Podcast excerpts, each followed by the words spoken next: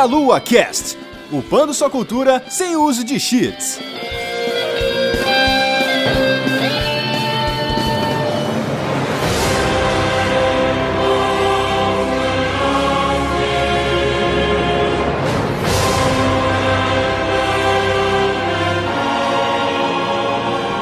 Saudações, queridos ouvintes! Estamos começando mais um Meia Lua Cast. Eu sou o Caio Nobre, eu estou aqui hoje com meu sedoso e divino amigo Guilherme Vertamati. Ui, que delícia, cara. E Ai. eu tô fudido pra editar esse cast, velho. Puta que pariu. Tá nada, só, só nós dois aqui gravando de boa, sossegado, vai ser sussa. Nada, eu vou ter que rezar pra Cronos pra ele me dar tempo suficiente para terminar essa bosta aqui. Olha aí, galera, como o nosso querido Verta já citou aí, né? Um, um, um dos seres que nós iremos citar neste podcast hoje, nós iremos falar de God of War. God of War. Exatamente. Nós iremos aí falar da história do homem calvo e albino, né? Para os índios. Uhum. Hum, aquela cabeça careca. Hum. A cabeça careca e brilhante, né, cara? Ela brilha no sol. Hum, com aquela racha vermelha no meio ali. Aquela racha vermelha no meio, que delícia, cara. Ai, ai meu Deus. então vamos para a nossa sessão de recadinhos e já já voltamos.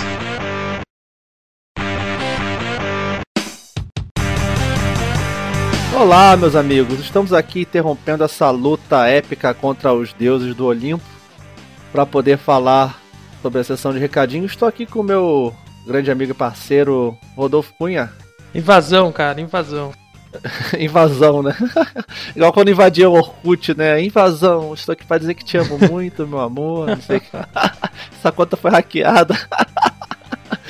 Ai, caraca. Mas ninguém vai invadir teu Orkut, não, nem pra te matar enquanto a gente tá fugindo do Kratos aqui. A gente vai falar da última semana antes da Brasil Game Show, BGS, né?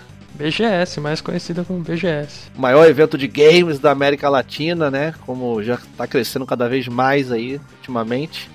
E ainda dá tempo, né? O Melô vai estar tá em peso lá, eu vai estar lá, o Rodolfo vai estar tá lá, todos os babacas aqui do Melô vão estar lá, né? Isso. A trupe toda.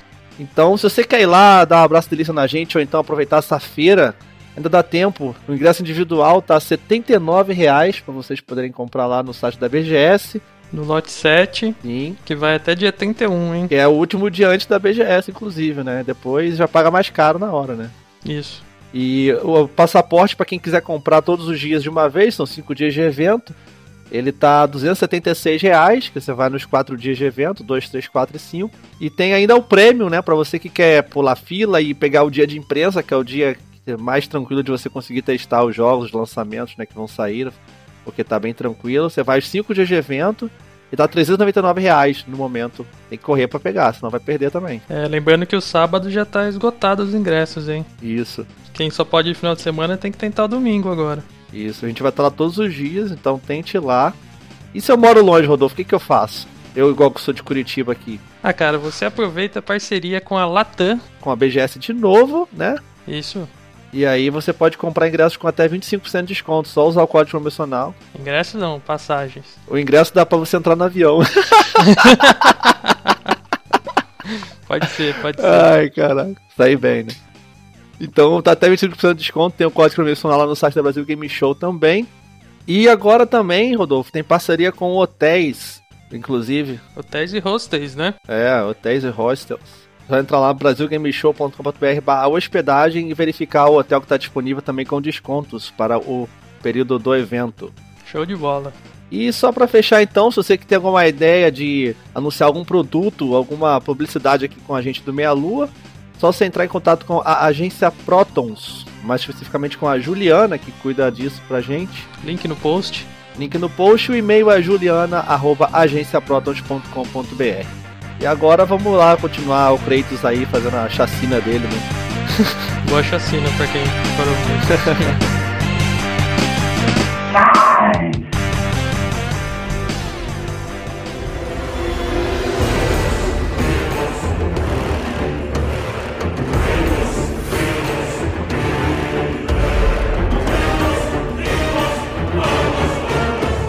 Bom, meus amigos, estamos de volta aí. O assunto aqui hoje, como já dissemos, é God of War. E antes de começarmos aí com o enredo, eu pergunto para você, meu querido amigo Verta, qual foi o seu primeiro contato com essa obra maravilhosa da Santa Mônica? Essa obra maravilhosa foi tipo um amigo meu me ligando. Falando, velho, compra esse jogo porque tem sexo. Começa com sexo. Eu falei, beleza, tô indo na loja. Vamos aí. Você chegou lá, você achou que era, uma- era um Playboy Dimension na mitologia grega, né? Falei, porra, mano, o jogo chama God of War, tem sexo? Ele tem. É. Mas aparece, ele falou, aparece o peito, né? Então. Parece um É, peito. é, então, né? Aí, aquela tenridade de punhetagem maluca que a gente tá com os hormônios à flor da pele, né, cara?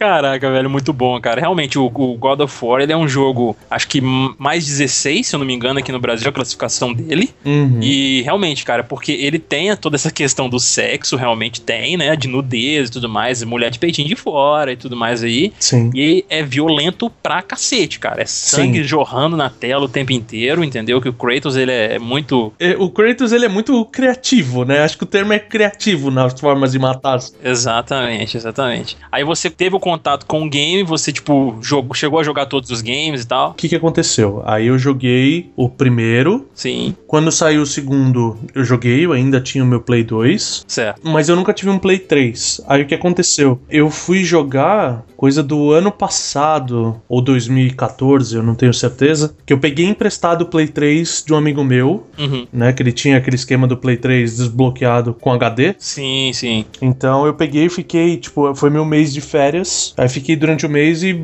joguei a maioria dos jogos que eu não tinha jogado. Então eu joguei God of War 3, joguei os Uncharted, joguei o. Ah, fugiu o nome, Last of Us. Ah, sim. Né, eu fui, fui tirando esse atraso. Então foi nessa oportunidade que eu pude jogar. Mas eu já tinha visto imagem deles e tal, né? Tava. Eu queria ver, na verdade, como que tava a representação dos deuses na época, né? Sim, sim. Eu acho que foi uma boa representação dos deuses no game, né, cara? Porque todos Eu eles são gosto. bem, bem fodas, assim. Pelo menos eu acho. E é, mesmo sendo assim, né, eles são muito antropomórficos, né? Então Sim. você tem o deus todo poderoso e tudo mais, que nem a gente vai chegar na parte que o Kratos enfrenta Poseidon. Sim. Poseidon tem uma maneira que ele fica gigantesco, opressor e tudo mais, mas no final das contas ele ainda tem aquela forma humana, né? Exato, exatamente.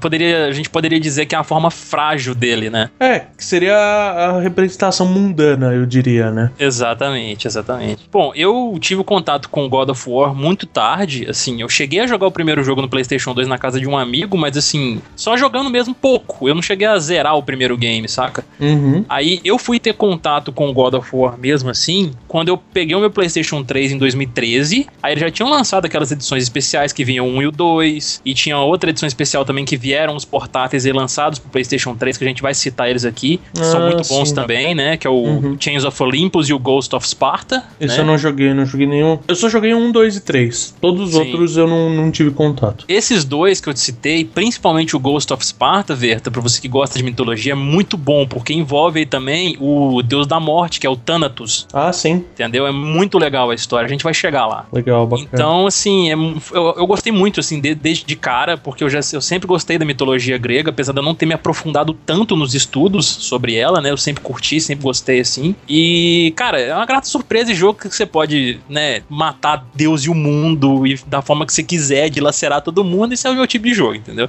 Cara, esse é um jogo que ele leva ao pé da letra a expressão matar Deus e o mundo. Exato, exato. Porque se realmente você destrói o mundo, você mata os deuses. É, é, é isso. É, a gente chegando no God of War 3, a pessoa vai entender o que, que, é, o que, que é literalmente botar o pau na mesa dos deuses. Bom,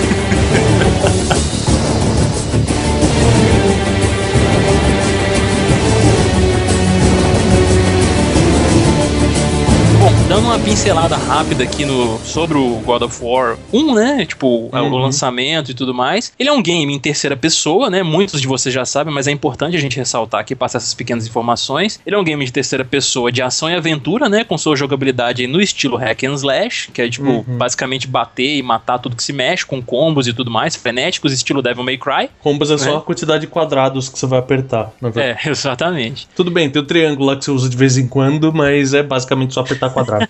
Exato. Ele foi desenvolvido pela Santa Mônica e distribuído pela Sony aí, né? Lançado em julho de 2005, sendo um exclusivo do PlayStation. Exato. Como a gente já citou, ele é totalmente inspirado na mitologia grega. Uhum. E ele, ele pega elementos da mitologia grega ali e adapta a história do Kratos, né? Que é o protagonista do game aí. Eu gosto muito, eu como estudioso de mitologia, tem gente que é super purista. Sim. Enche o saco, sabe? Tipo, ai, mas. Ah, Titanomáquia não é bem assim. Sim. Ah, o, o Titã não poderia ter feito isso. Ah, Sim. pipipi, popopó, tipo. Mano, foda-se, você pegou um conceito, trabalhou e criou algo novo, algo divertido, legal, Exatamente. né? Então, tipo, porra, obviamente vai ter coisa que vai fugir um pouco o conceito. Sim. Mas. Eu conheço um pouco da, da, da parte mitológica, assim, que é descrita nos livros e nos materiais que a gente tem de estudo na internet, e entre outros materiais, eh, bibliotecas que a gente pode conseguir, entendeu? Mas no God of War eu acho que ele não feriu essa essência, entendeu? Não, não feriu mesmo. Eu, assim, muita gente pode ficar puta por- porque o cara mata todos os deuses, né? Ah, tá tudo Mas bem. assim, a gente vai chegar lá, todos os deuses são muito filha da puta, então. Então, mas é, a, a gente vai chegar lá, a gente tá, vai queimar a pauta se a gente continuar assim. É, Mas o fato dele matar os deuses é tratado de uma maneira muito inteligente. sim, eu também achei. Eu, então, tipo, não é aquele jogo de hack and slash que só vai matando, tipo, ah, o chefe da primeira fase é o Poseidon, aí você vai Sim. e mata. Aí o chefe da segunda fase é o Hermes, aí você mata. E, e assim, não, tem uma estruturação, ele foi pensado e bem trabalhado. Exatamente. E antes da gente entrar na parte do enredo, Verta, vamos só falar rapidamente aqui e só ressaltar para os nossos queridos ouvintes aí que esse cast, galera, é de God of War, mas a gente não vai ficar entrando em detalhes técnicos da jogabilidade. O nosso foco aqui hoje vai ser o enredo e toda essa base mitológica que formou o God of War. Até porque se a gente fosse focar só na mecânica, tinha 15 minutos de cast só. É, É tipo, exatamente. quadrado, quadrado, quadrado, quick time event, quadrado, quadrado, quadrado, pula, buraco, pula o segundo buraco, quadrado, quadrado, quadrado, escala, quick time event, acabou o jogo. Sim.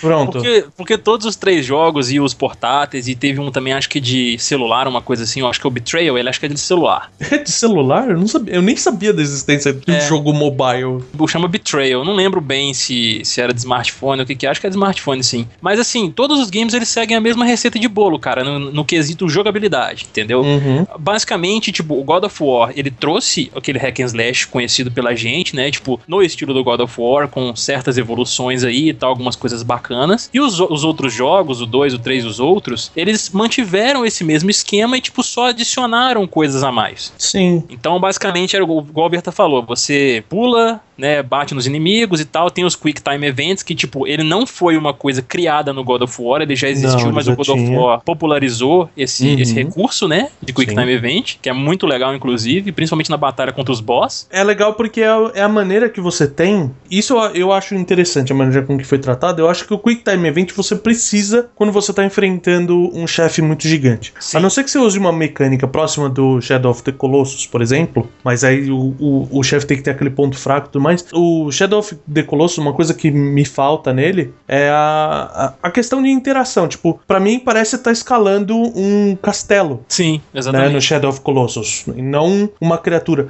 O Quick Time Event no God of War, ele é trabalhado de uma maneira que deixa cinematográfico. Então, logo de cara, você começa enfrentando uma serpente marinha, em que, em vez de você ficar lá, num- igual eram os jogos antes, que você ficava só dando porrada na cabeça dela e uma hora ela ia estribuchar e cair, Uhum. esse não, você usa o Quick Time Event e empala uma cabeça, Sim. puxa a outra, faz coisas. Então, assim, eu, eu acho que é a, un- a única ferramenta que você tinha que permitiria você ter um certo nível de interação, Sim. mantendo o desejado de qualidade visual. Exatamente, porque senão a batalha contra os chefes ficaria muito monótona. Você concorda que, tipo, ia ser o chefe, aquele trem grandão lá, né, na sua frente, e você ficar dando os mesmos golpes que o Kratos sempre dá nos inimigos, só que, tipo, sem todo aquele gore, toda aquela violência nos, dos inimigos menores que possibilita você jogar um inimigo no ar, aí você fazer Sim. sequências lá no ar e bater no chão e todo mundo voar e aquele negócio todo. Num chefe, não daria pra poder fazer isso. Então, Exato. essa parte dos Quick Time Events, eu acho que ela foi bem empregada e é a parte onde o God of War brilha pra mim, pelo menos, que, cara, é muito sensacional, cara. Quando ele começa a fazer aquelas sequências e joga o Deus no chão, puxa, arranca braço, arranca Sim. membro, arranca tudo, entendeu? Nossa, é muito foda. É que nem o. Eu joguei o. O jogo indie que chama Yotun, Sim. né? Que você é uma guerreira que luta contra os gigantes nórdicos. E na saída desse cast já vai ter review meu no site também, pode olhar lá. Uhum. Mas nesse aspecto, ele tem um monte de coisas maravilhosas, que eu vou falar bem. Mas mecanicamente, todos os gigantes são Aquiles. Porque Ah. eles são enormes, então você só bate no pé do gigante. Só fica Sim. dando porrada no calcanhar dele enquanto ele tá fazendo as coisas, Uhum. até ele morrer. Exato. Esse é o ponto. Né? Exatamente. Então, tipo, o, o Quick Time Event, da maneira com que ele foi empregado, ele te permite a sair dessa mesmice de só ficar apertando a mesma coisa e, e dando porrada num ponto em que, meu, até parece que um gigante levando correntadinha no calcanhar ia morrer, tá ligado? Exatamente, cara. Né? É meio difícil de você imaginar isso, por mais forte que o Kratos seja, né, cara? Exato. É foda. Então, o jogo ele carrega esse, esse Quick Time Event que é bem empregado aí, igual a gente já citou, e ele tem outros elementos também, tipo como a evolução das armas. O Kratos ele consegue outras armas além das lâminas que ele utiliza, né, que são a lâmina, a arma que é a arma padrão dele nos jogos. É, ele evolui essas outras armas, ele tem poderes dado a ele pelos deuses no primeiro jogo, Uhum. depois pelos titãs nos jogos seguintes aí também, que a gente vai falar sobre isso. E basicamente é isso. Você tem orbes que te possibilitam evoluir as suas habilidades, você tem alguns outros itens que você pega pra poder aumentar sua barra de HP e sua barra de rage pra poder usar seus poderes. É. E é basicamente isso, entendeu? A gente tá querendo passar bem rapidamente sobre essa parte pra Sim. entrar na- no denso do enredo. Padrão, é. Esse esquema é padrão. Tipo, vai matando inimigo, vai pegando XP. Quem jogou. Como fala? O, você fala Devil May Cry? Não, é mais serve. Quem jogou Devil May Cry tem contato com esse tipo de coisa também. O, o jogo da morte lá, esqueci o nome. Ah, o. Darksiders. O Darksiders 2, principalmente, também tem a mesma coisa. É uma mecânica padrão desse tipo de, de jogo de ação, ação, Exatamente. aventura, hack slash aí. É, e vale ressaltar também que o God of War, ele tipo, ele serviu de base pra comparação de muitos jogos que vieram depois aí, né? Que tipo, Uhum. igual Dantes Inferno veio na sombra, né? Tipo, galera tipo meio que falando: "Ah, não, o Dantes Inferno é um God of War, não sei o que lá". Não, cara, não é bem assim, realmente, ele foi inspirado e tal, mas do mesmo jeito que o, o, o Dantes Inferno pode ter sido inspirado pelo God of War ou não, o God of War foi inspirado por jogos também. É, o, o pessoal que fala isso é mimizento chato, porque, É. convenhamos, o God of War não inventou mecânica nenhuma. Ele só, Exato. ele só usou da maneira interessante. Exatamente, porque o, o próprio pessoal da Santa Mônica, eles se inspiraram no, no Devil May Cry, se inspiraram, Verta, no Zelda, por pela aquela questão dos baús que o Kratos abre, Sim, claro. a, inspiraram, se inspiraram bastante, vocês podem até pesquisar imagens aí, até questão de jogabilidade, no Prince of Persia Warrior Within, que é um jogo excelente, cara, também, Sim. entendeu? Então parem de, de ser puristas demais, vocês estão perdendo muita chance de aproveitar. De divertir, cara. É, em vez de, tipo, pensar, tipo, porra, Dantes Inferno é uma cópia escrachada do God of War. Não, cara, ele é um outro enredo, tem uma outra história, um outro visual. Você não vai ficar jogando só God of War a sua vida inteira, velho. Sim, exatamente, exatamente.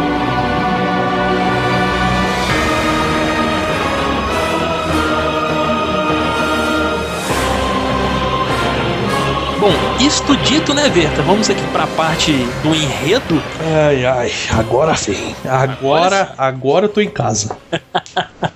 Começando aí, meus amigos, pelo enredo do God of War 1, claro. Uhum. É, Kratos, na mitologia grega, significa poder. Não é na mitologia grega, é em grego. Em grego, né? Isso. Significa poder. Etimologicamente significa poder. Sim. E na mitologia também existia um personagem chamado Kratos, só que com C, Uhum. que era comandado por Hefesto, intitulado aí o deus do fogo, forja, engenharia, escultura, metalurgia. Ele fazia de tudo, né, Verta? Manco, Manco, exato. pra você ver, manco, mas marido de ninguém menos que Afrodite, Eita porra, só. né? Essa aí é desejada por muitos e tida por poucos, né? Não, ela era tida por muitos também, viu? Era tida por muitos. Ah, é, É, verdade. não, verdade. ela era. Esse cara, assim, eu não, sei como ele entrava em casa, tá ligado? Não, sei como é que Festa entrava em casa. Ele é filho de Hera. Hefesto é filho de Hera. E eu acho que ele herdou. Traço mais forte que ele herdou da mãe dele foi a galhada. Certeza. Porque era também, tinha a dela, também não sei como era, entrava em casa com tendo Zeus como marido, né? Verdade. Aí eu, ela herdou, o Hefesto herdou a galhada dela, né? Se fudeu também, também não entra em Sim. casa. É, e você falou, eu lembrei, o Kratos pega a Afrodite no God of War 3. É lógico que pega. É lógico. Sim. O único Deus que ele não fode da maneira que ele fudeu os outros, né? Exatamente. Fuder todo mundo, eu vou te fuder também. Ah, aí sim, ela chama ele pra cama e pronto, resolve. Resolve o problema, acabou. Mas esse Kratos que a gente tá falando aí, o com C, ele não se trata do mesmo personagem. Ou seja, o Kratos do game, ele é um personagem inventado para o game. Exato. Ele é um personagem inédito, vamos dizer assim, né? Sim, exato. Obviamente ele tem traços de muitos heróis, Sim, principalmente o, o próprio Hércules, né? sim, Você pegar Hércules, a questão de habilidade com arma, talvez o Heitor de Troia, sim, verdade. o Aquiles, mas ah, por isso que eu falei, o Kratos com K, ele, ele é uma palavra grega, ele não é uma palavra mitológica grega. O personagem, ele é individual. Sim. O, o Kratos, ele nasceu e cresceu em Esparta, né? Que era conhecida por ser uma cidade militarista, onde seus integrantes eram treinados aí desde muito novos na arte da guerra, tanto mental quanto fisicamente, para eles poderem se tornar guerreiros perfeitos aí. Essa parte em mental é muito interessante por causa disso. Uhum. Porque todo mundo, todo mundo não, mas às vezes vem o conhecimento comum de que Atenas era a cidade da inteligência Sim. e Esparta era a cidade dos ignorantes porradeiro. É. E não é. É tipo, a questão assim, a diferença de inteligência é que os espartanos não produziam filosofia, não Isso. produziam matemática para outros casos. Mas, Sim. meu, eles eram inteligentíssimos estrategicamente. Exato. E questão de cálculo balístico, tudo, né? Equipamentos merdas que tinham na época, né? Você tinha um, Sim, sim. um que fosse um arco, né? Isso. Isso que você tá falando é bem retratado aí a galera. Muita gente deve conhecer o filme 300, né, com o Gerard Butler aí, que é uma adaptação dos quadrinhos do Frank Miller, né? Uhum. que, cara, ele retrata, assim, ele não, não, não é de forma, ah, vamos dizer, bem avançada, bem, tipo, detalhada, mas o, o básico ali dos espartanos, do que a gente tem que saber sobre eles, Sim. tá no filme, cara. É um bom ano passar. É. A questão de idolatria aos deuses, eles terem que respeitar a Carané, por exemplo. Isso. A questão da, da GOG, que Exato. é mostrado. Questão de sacrifício de criança Fracas. por serem fracas e tudo isso, né? Exatamente. E mostra o quão eles são inteligentes, além de poderosos, assim, em batalha, entendeu? É, então. Exato. Estrategicamente, eles eram exímios guerreiros. O pessoal vai conhecer muito bem falando, tipo, a Batalha de Vocês pesquisem aí depois no Google sobre isso, cara, que é muito foda. É demais. Uhum. Isso pra gente não estender demais nessa história dos espartanos, porque tem muita base, tem um filme também, então vocês podem se inteirar por aí. Sim. E o Kratos, ele teve uma disciplina muito rígida e cresceu violento e amargo, né? Sem compaixão pelo próximo e tal. E ele sentia apenas respeito por alguns, lógico. Eu gostaria de fazer um adendo nisso, porque, tipo, eu acho que ele ficou amargo. Uhum, Ele só era um espartano, ele era só um militar. sim. Porque se ele É. fosse tão amargo, azedo, dessa maneira com que é, acha que ele é. o- Ele nasceu amargo, quase, Uhum. vamos dizer assim. Como que ele teria se apaixonado e casado, né? Uma pessoa amarga não, não tá É. nem aí pra isso, né? Se não tem compaixão nem nada, entendeu? Sim, exatamente. Ele, ele vai ganhar essas características mais pra frente. Quando a gente chegar lá, eu até comento, mas eu Sim. acho que no começo de tudo, é, algum nível de compaixão ele tinha que ter, senão ele não tinha casado, Aquele negócio, né, cara? A mulher, quando bate no coração do cara ali, acabou. né? Destrói qualquer preconceito, pensamento que ele tinha antes. Exatamente. E ele acabou se destacando muito, obviamente, né, do- é, entre o seu povo ali por ser um grande guerreiro e tal. Aí, como a gente acabou de comentar, um belo dia, Kratos conhece Lissandra, Uhum. onde ele se apaixona e casa com ela, e logo em seguida eles têm uma filha chamada Calliope, que nasce com uma doença de pele, cara. Calliope.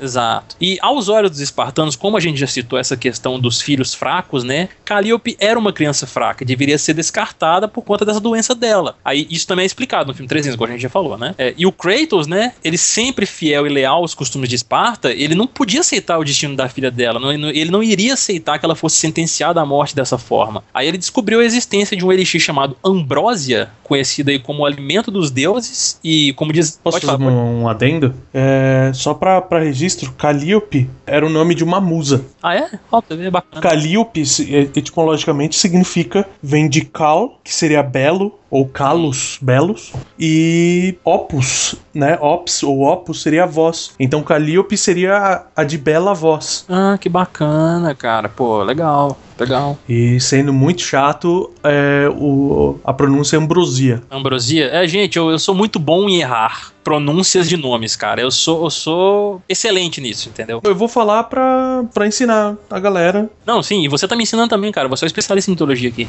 Ah, especialista- não, Eu só sou estudioso de mitologia, cara. não sou especialista em nada.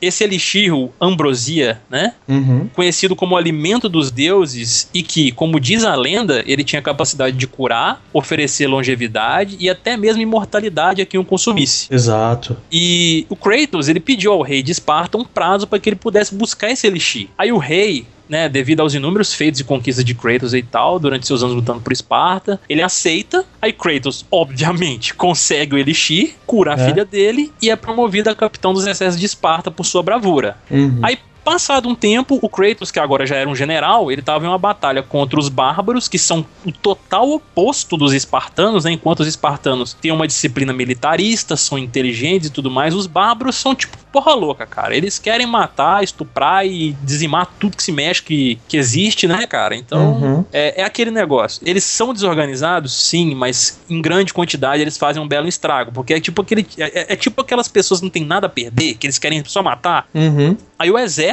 do Kratos, né, ele acaba sendo dizimado aí pelos inimigos dele, e o espartano ele cai de joelhos sobre os pés do rei bárbaro. Uhum. Aí, em um momento de desespero, né, o Kratos ele pede a ajuda de ninguém menos, ninguém mais que Ares, o deus da guerra, meus amigos. Né? E diz que caso ele o salvasse e ajudasse a acabar com seus inimigos, ele venderia a alma dele pra Ares. É muito engraçado essa história de vender a alma, porque ninguém ligava pra essas coisas nessa época. Pois é, né? Talvez, é, talvez falasse, ah, eu vou me sacrificar a você, alguma coisa, tivesse condizente. Porque esse negócio de, ah, vou dar minha alma a você é uma coisa muito cristã, né, hoje em dia. Sim, sim. É, eu acho que ele, na verdade, eu posso ter até usado o termo errado, mas ele promete servidão.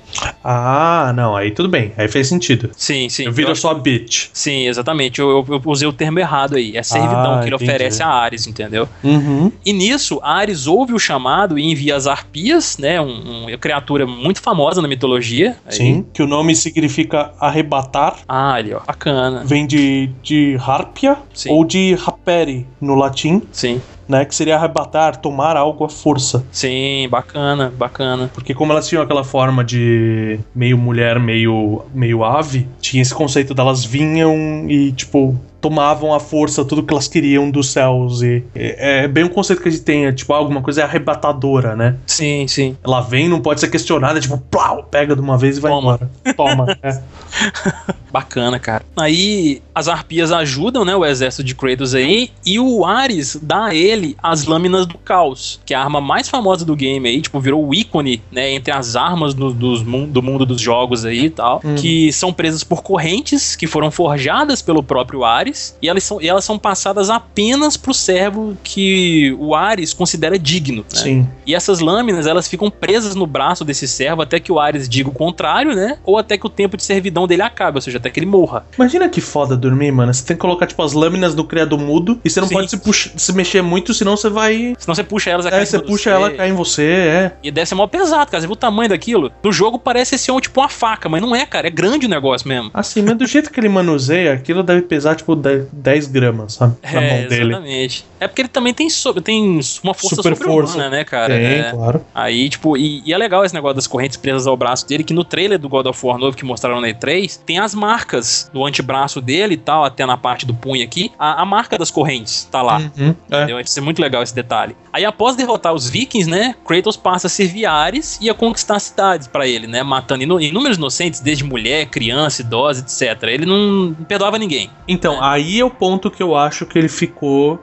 sanguinário Amargo, desse. né? É, amargo e sanguinário desse nível. Sim. Eu acho que foi nesse ponto. Porque, tipo, É. ah, por questão da servidão dele a Ares, Ares era sanguinário e Implacável, né, implacável, ótimo, ótimo termo, excelente. Então, ele, ele deve ter exigido isso do Kratos também, e ele acabou se tornando dessa maneira. Exato, porque o Kratos, ele temia os deuses, né, cara? E o obede obedecia sem questionar. Tipo, É, ele não tinha então. mandado todo mundo pra puta que pariu ainda, né? Não. Aí, a, a esposa dele, a Alessandra, né, ela percebe essa mudança no Kratos e o questiona, dizendo que a sede por matança dele acabaria condenando ele. Só que Kratos, ele não deu ouvidos, né? Ele tá que não queria nem saber. Né? Até que em uma determinada missão dada pelo próprio Ares aí, pra ele poder dizimar uma vila de adoradores de Atena, olha aí, Verto. É, o conflito entre Atena e Ares é clássico, né? É clássico, né? Porque ela, ela também ela é conhecida como a deusa da, da sabedoria, mas também da guerra, não é isso? Claro, inclusive tem essa diferença. Enquanto Ares é a guerra implacável, sanguinária e violenta, Sim. a Atena ela é a deusa da inteligência, inclusive na guerra. Então é você ser estrategista,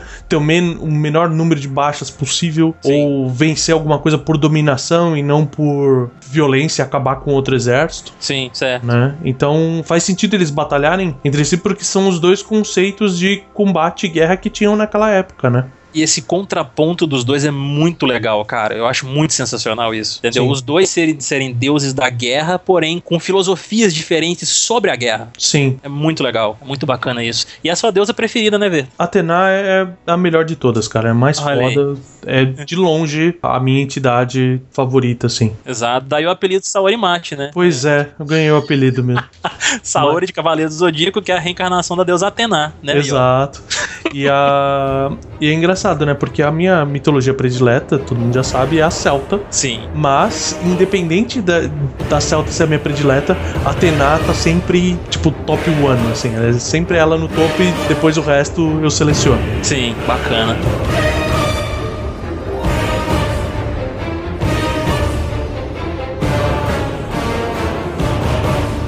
Nisso, após o Kratos atacar essa vila de adoradores de Atena, ele mata todo mundo lá e encontra o oráculo da vila. Aí, quando ele encontra esse oráculo, ele percebe que ele caiu numa, numa armadilha feita pelo próprio Ares, pois ele havia colocado a mulher e a filha dele na vila, fazendo com que o espartano matasse as duas sem perceber, cara. No meio do banho de sangue lá, dizimando todo mundo sem querer saber de nada, ele acabou matando as duas e não viu. Esse é um conceito que veio herdado, né? Foi utilizado no, no jogo, trazido da lenda de Hércules, né? Sim, Porque Hércules é enlouquecido e ele acaba matando a família. Sim. né? Ele mata a esposa e os filhos, e por ter matado a esposa e os filhos, que ele ingressa nos 12 trabalhos. exato. Então, vamos dizer assim, a... isso acontecer com o Kratos também faz muito sentido, porque é, o... é a porta de entrada de transformação dele, né? Exatamente. Porque é aí que as coisas mudam, cara. Porque a partir daí, o oráculo amaldiçoa Kratos, né? Grudando na sua pele as cinzas da sua mulher e filha. Daí o porquê dele ser branco, porque muita gente se pergunta, cara, que tipo, vê o God of War assim, conhece pouco da história, né? Sabe que é mitologia grega e tal, mas Uhum. por que, que tem um protagonista que é branco? Então a explicação é essa: o oráculo amaldiçoa Kratos, pregando na pele dele as cinzas da sua mulher e filha, além de fazer com que ele tenha pesadelos constantes sobre os atos dele e as atrocidades que ele cometeu. Sim. A gente sabe, né? Quem estuda mitologia sabe, o oráculo tá ali só pra fuder. Não tem uma história que o oráculo tá ali pra ser legal. Exatamente. É só pra fuder, velho. Pior que é verdade. Tiresias é muito legal e tudo mais, mas o que ele fode a vida do Étipo não tá escrito, cara. Exatamente. É, é isso, cara. O oráculo tá, tá, pra- tá fuder a pessoa mesmo e até no Matrix é assim. Né? é, exato. O Ares, ele fez isso porque pra ele, a família do Kratos era o único ponto fraco dele. E sem ela, o espartano ele seria um servo perfeito. Só que, pra infelicidade do nosso querido Ares, né, a família de Kratos, a mulher e a filha no caso, Uhum. sempre foram assim, tipo, estiveram acima de tudo pra ele, até mesmo do respeito dele pelos deuses ou, ou o medo dele, vamos dizer assim. Sim. E as coisas não seguiram como o Ares planejou, porque o Kratos ficou puto pra caralho. Aí ele acabou criando coragem pra poder desafiar o deus da guerra e partiu em busca de vingança, né? Sentimento esse aí que permeia todos os games da série, cara. Porque muita Nossa. gente fala, tipo, Kratos é vingança, vingança, vingança. É, é isso mesmo. É, mas é. Até aí, o Hércules é só, tipo, me redimir, redi- me redimir, me redimir o tempo inteiro, Sim. né? A, a batalha de Troia tipo, trazer a Helena de volta, trazer a Helena de volta, trazer a Helena de volta, tudo Hum. igual, sabe? Tipo, Exato. é, não tem problema essa ser a motivação dele. Sim. né? Ainda mais que, tipo, a coisa é construída de uma maneira que só vai aumentando esse ódio, né? Exatamente, cara, porque é, a gente vai falar ainda, mas o Kratos, ele é traído por todo mundo que ele confia, cara. Todo mundo que ele confia. Ele deve trai- ser filho de Hera também, né? Também é traído o tempo inteiro. É uma puta que pariu. Descobrimos. É filho de Hera. Ai, meu Deus do céu. Não, e- Não, na verdade ele é filho de Zeus, e ele realmente é filho de Zeus. Assim. Mas, porra, né? O pai fudeu, né? Começou a acordar ele desde cedo também. Exatamente. Caralho. Aí nisso, né, o Kratos ele procurou os outros deuses, né, e ofereceu a sua servidão a eles, apenas pedindo que eles, em troca, perdoassem os seus pecados e o livrassem dos pesadelos, né, da maldição que o oráculo colocou nele. Uhum. Aí, dez anos depois, e guiado aí por Atena, né, ou Atena, eu sempre falo Atena, tá certo eu falar Atena? Então, Bem? Atena é puxado, é a pronúncia mais próxima do grego. Sim. Mas que nem a nossa linguagem, ela é muito baseada em paroxítona. Então você sempre Exato. coloca o acento na, na, na penúltima sílaba. Uhum, Então fica exato. Atena. é, em inglês isso vale, fica Athena. Ah, Só é que a, a pronúncia, né? Se você olhar a estruturação grega da palavra, fica Atena. Ah, bacana. Ela seria uma verdade. palavra oxítona. Sim, sim. Ah, legal. Mas não, não tem grilo nenhum. É, eu comecei a falar Atena depois que eu comecei a, a estudar semântica e etimologia. Sim, sim. né? Eu não vejo problema, não vou reclamar com ninguém que fala Atena. Sim. É, é porque é que nem nos casts quando o Mario tá presente, cara. Eu fico me policiando aqui. Ah, fica tranquila. fica tranquila. É, então ele por Atena, o Kratos, ele questiona, né? Depois de 10 anos de servidão, ele questiona e ele fala que tá cansado de servir os deuses e não receber nada em troca por isso, né? Ele não recebe o que, o que ele pediu, né, cara? Cadê Pô, a porra da minha vingança e meu perdão, né, caralho? Exatamente, cara. Mas, pô, 10 anos, cara. Olha só, bicho. Por que, que não foi um ano, dois anos aí só e, né? Cara, deu um negócio que cara queria. 10 anos, pensa que é um deus, velho. 10 anos, tipo, é final de tarde pra ele, tá ligado? Tipo, É, se bem que é verdade. O Deus tá lá, tipo, ah, precisa fazer isso, precisa fazer isso, tá, não sei o que, tá de boa. Aí quando ele olhou, tipo, opa, passou 10 anos, né? Tipo, caralho, Exato. não envelheci nada, não mudou nada a minha vida. Tipo, porra. Só que aí, né, Atena, e assim como os outros deuses, né, os malandros aí da biscoitagem, eles enrolam Kratos mais uma vez. Sabe o que falta? Quando a gente chegar na parte do estígio, eu explico melhor como seria feito. Sim. Falta um contrato. verdade. Era possível de ser feito, mas ele, nesse aspecto, ele é muito burro e não fez. É, pois é. Ele não pediu nenhuma garantia de que ele ia ter o que ele pediu. Sim. E eles enrolam Kratos mais uma vez, falando que só vão atender o pedido do Kratos se ele cumprir uma última missão, que é matar o próprio Ares. Uhum. Que aí, no caso, o primeiro game, ele é essa última missão que o Kratos tem que cumprir pros deuses. Aí a galera deve estar se perguntando, "Ué, mas por que, que eles estão querendo matar o Ares e tal? Eu não lembro, porque já faz muito tempo que eu joguei, eu não lembro se é revelado o motivo no primeiro game, mas no Ascension é explicado que o Ares, ele tinha planos pra poder tomar o Olimpo das mãos dos Zeus. Sim. Entendeu? Então, por isso que essa missão é dada pro Kratos no God of War 1. Eu não lembro se ela é explicada lá nele. entendeu? É, não sei se é no God of War 1. God of War 1 dá muito a entender também que é plot da Athena. Uhum, sim. Eu vou começar a trocar, vou falar cada hora de uma vez, de um jeito diferente pra deixar as pessoas loucas, Ela confusa. né? Vou deixar todo mundo louco. Vou dar uma de Est aqui, que é a deusa da discórdia. É... Aí o que acontece? Dá essa impressão de que a Atena tá por trás de tudo. Uhum. E ela ter essa rixa com Ares faria até sentido. Sim, verdade. Mas um, depois que é explicado isso, faz, vamos dizer assim, fica coerente no, na questão assim, tipo, Zeus, é, Ares e Poseidon, Uhum. eles vão, tipo, nunca que eles vão abrir mão do poder deles, né? Exatamente, exa- E Ares seria um deus menor pra eles, exato. né? Porque eles são a trindade top Uhum. e o resto que se foda, tá ligado? é verdade, é verdade. Eles mandam, eles mandam talk to the hand pro resto. É, é tipo, meu, vocês. Vocês estão no Olimpo, vocês obedecem a Zeus. Vocês estão no submundo, vocês obedecem a Hades. Se vocês estão no, no mar, vocês obedecem a Poseidon e não me enche o saco. Exato. Inclusive, os três se respeitam quando estão no domínio do outro. Sim. Ah, eu não vou aguentar não puxar, eu faço essa referência mesmo. Pode falar, pode falar. Que nem você tem é, a lenda da Persephone. Aliás, tem um áudio conto contando essa história pra quem quiser. Meu, escrito bacana, e narrado sim. por mim. Verdade. Zeus, a hora que ele vai pedir pra Persephone voltar, pra Hades devolver a Persephone, Uhum. ele vai de cabeça baixa lá, vai pra fazer um acordo. Ele não chega lá botando pau na mesa e, e falando, devolve a mulher aí. Não, velho, tem que respeitar, tá lá no submundo. Exatamente, cara. É, então, Tá no domínio do cara, meu filho. As regras são dele. é minha casa, minhas regras, né, velho? Exatamente, isso aí.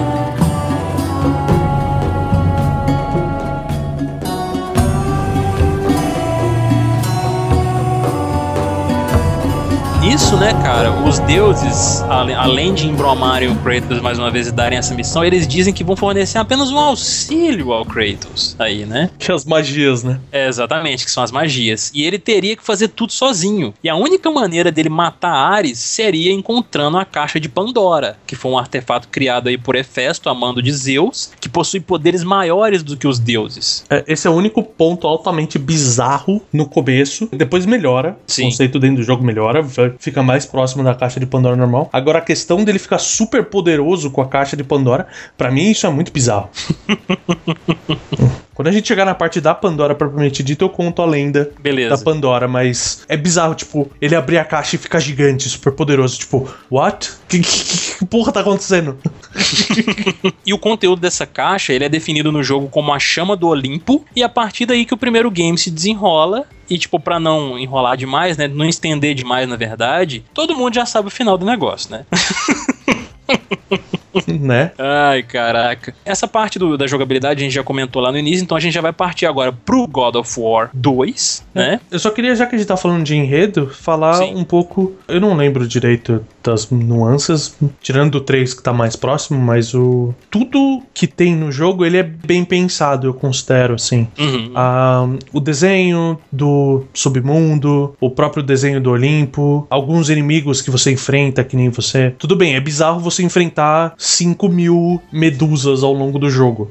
né? Tem- Né? Você tem Tem. uma medusa só, mas. ah, mas esteticamente é bem legal a medusa. E é uma puta magia da hora você ter arrancado a cabeça da medusa, é uma alusão direta à lenda de Perseu e Andrômeda. Sim, exatamente. Então, é, é muito legal esse tipo de coisa. Pô, e tem uma variedade gigante de inimigos, né, Versa? aí? Sim, você tem, você tem inimigos que são criaturas únicas e míticas Sim. que acabam sendo rebaixadas. Então você tem um milhão de medusas, você tem um milhão de minotauros, Sim, ciclopes. é, ciclope. Não, mas tudo bem, ciclope tem, tem bastante. Aos montes, né? Tem, ciclope, ciclope. Mortos-vivos tal. É, então, você tem muito esses conceitos, então você tem muitas criaturas interessantes serem observadas. Sim. E vamos dizer assim, por ter essa liberdade tanto de violência quanto na sexualização, você tem aspectos interessantes, que nem o fato da, da medusa estar com os peitos de fora, Exato. o, a, a questão da maneira com que é tratado o Hércules, ah, o Hércules, ó, ó, tu falho, o Kratos arrancar a cabeça da medusa na mão, quando ele vai Sim. dar o, o fatality dele lá, né? Sim, verdade. E um detalhe assim que eu achei muito, muito legal, que muita gente comentava na época, falava, porra, você começa com o poder de Poseidon, né? Exato. Que é um poder elétrico. Sim, é, eu achei estranho isso mesmo, Então, cara. só que realmente. não é estranho, porque é um poder da tempestade. Depois você pega o poder de Zeus, que é um raio, propriamente dito. Ah, Aquele entendi. poder é uma tempestade, entendeu? Eu achei muito legal essa maneira de ser tratado. Pô, eu vou dizer que eu realmente achei estranho. Porque quando eu peguei esse nome Poseidon, e, tipo, quando você utiliza meio que é um, né, uns raios, É um paradas assim. vórtex elétrico, mas é, É. é essa mistureba, é uma tempestade, é vento, eletricidade. Pra mim, visualmente, é muito mais atrativo do que, sei lá, se viesse uma ondinha e batesse no inimigo, tá ligado? É verdade, ia ficar muito feio, né, inclusive. Isso. Não ia ser compatível com o jogo. Que nem você pega um jogo um pouco mais. não tão violento, né? Não tão sério. Ah, que ele fizesse, tipo, uma rajada de água, ou. Tipo um Pokémon, sabe? Sim, sim. Pokémon funciona dentro daquele mundo, um Hydro Pump, por exemplo. Que tem aquele canhão de água, o Pokémon é atacado por aquilo. Agora, nesse jogo, você tá enfrentando um Titã lá, você vai lá e, tipo, dá um esguicho de água no Titã, velho. Não vai acontecer nada. Não né? ia funcionar. Agora você fazer uma, um storm de raio e vento, beleza, manda ver, tá ligado? Sim, sim. é muito bom, cara. Os poderes eu acho bem legais, assim. Os poderes que os deuses dão ao Kratos no primeiro game, né? Uhum. Eu acho bem legais, assim. A, o- a animação dos poderes são bem bacanas. E eles realmente ajudam bastante no jogo. Porque tem muitos games, cara, que te dão poderes, assim, que você utiliza, que, tipo, praticamente não faz diferença, entendeu? Eu já peguei muitos games assim. God of War não faz diferença também. Ah, eu acho. Eu só usava. Cara, eu fiquei só gosto. com o poder de Poseidon e, tipo, a- as outras armas eu evoluí só porque eu achava legal. Sim. Eu não sei se era É. o Sword of Athena, qual que era? Era a espadona gigante. É, tem a espada do Olimpo, que vem depois aí no God of War 2. não, mas né? era no primeiro. outras. No primeiro tinha uma, uma outra espada lá que eu não lembro qual era. Ah, também não vou lembrar agora de Bom, cabeça. en- enfim, eu, eu só usava ela porque visualmente era mais legal, mas tipo, no final a- as correntes eram boas. A arma que realmente foi fazer diferença pra mim é lá no terceiro, os punhos de Hércules. Ah, sim, verdade. E- você- Esse pra mim mudou completamente a jogabilidade, eu adorei a arma. É verdade, muito bom mesmo. Eu também sempre preferi a- as lâminas do caos e a lâmina de Atenas, do Exílio, que elas mudam conforme o jogo, né? É. E é muito bom, cara. Eu prefiro muito mais elas, assim, ela a- a- visualmente é mais bonito, assim, ele, o Kratos batendo com elas, sabe? Pra é, mim. A arma padrão, né, cara? É, É melhor trabalhado visualmente a arma padrão em todo jogo, né? exatamente.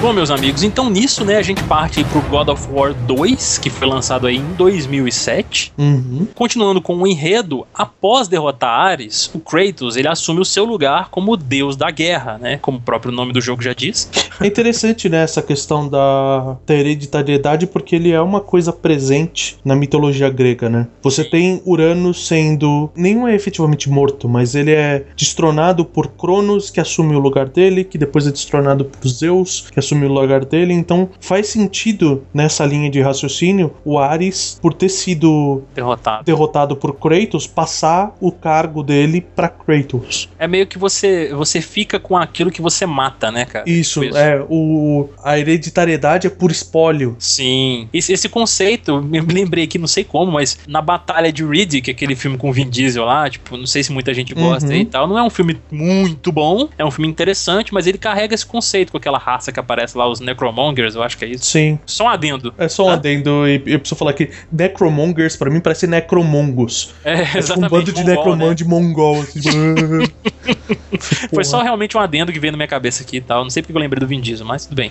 Ai, delícia. Oi, Delícia, Vin Vin Diesel. Portão, vem cá. Kratos Diesel.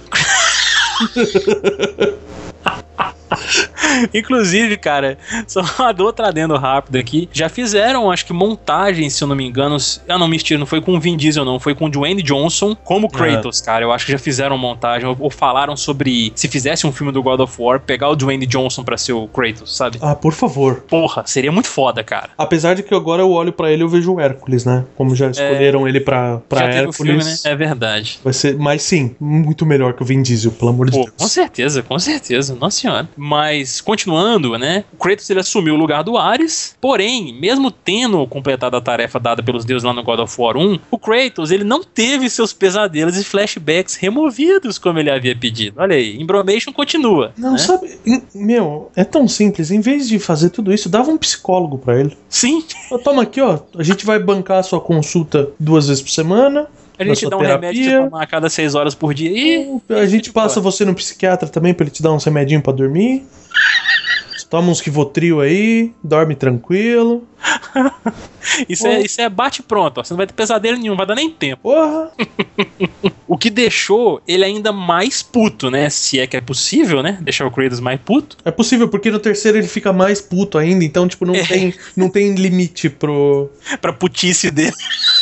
O que a zoeira é pra gente é a putice pra ele, entendeu? Não tem limite, assim. Exatamente, cara. Aí ele manda todo mundo ir pra puta que pariu. Uhum.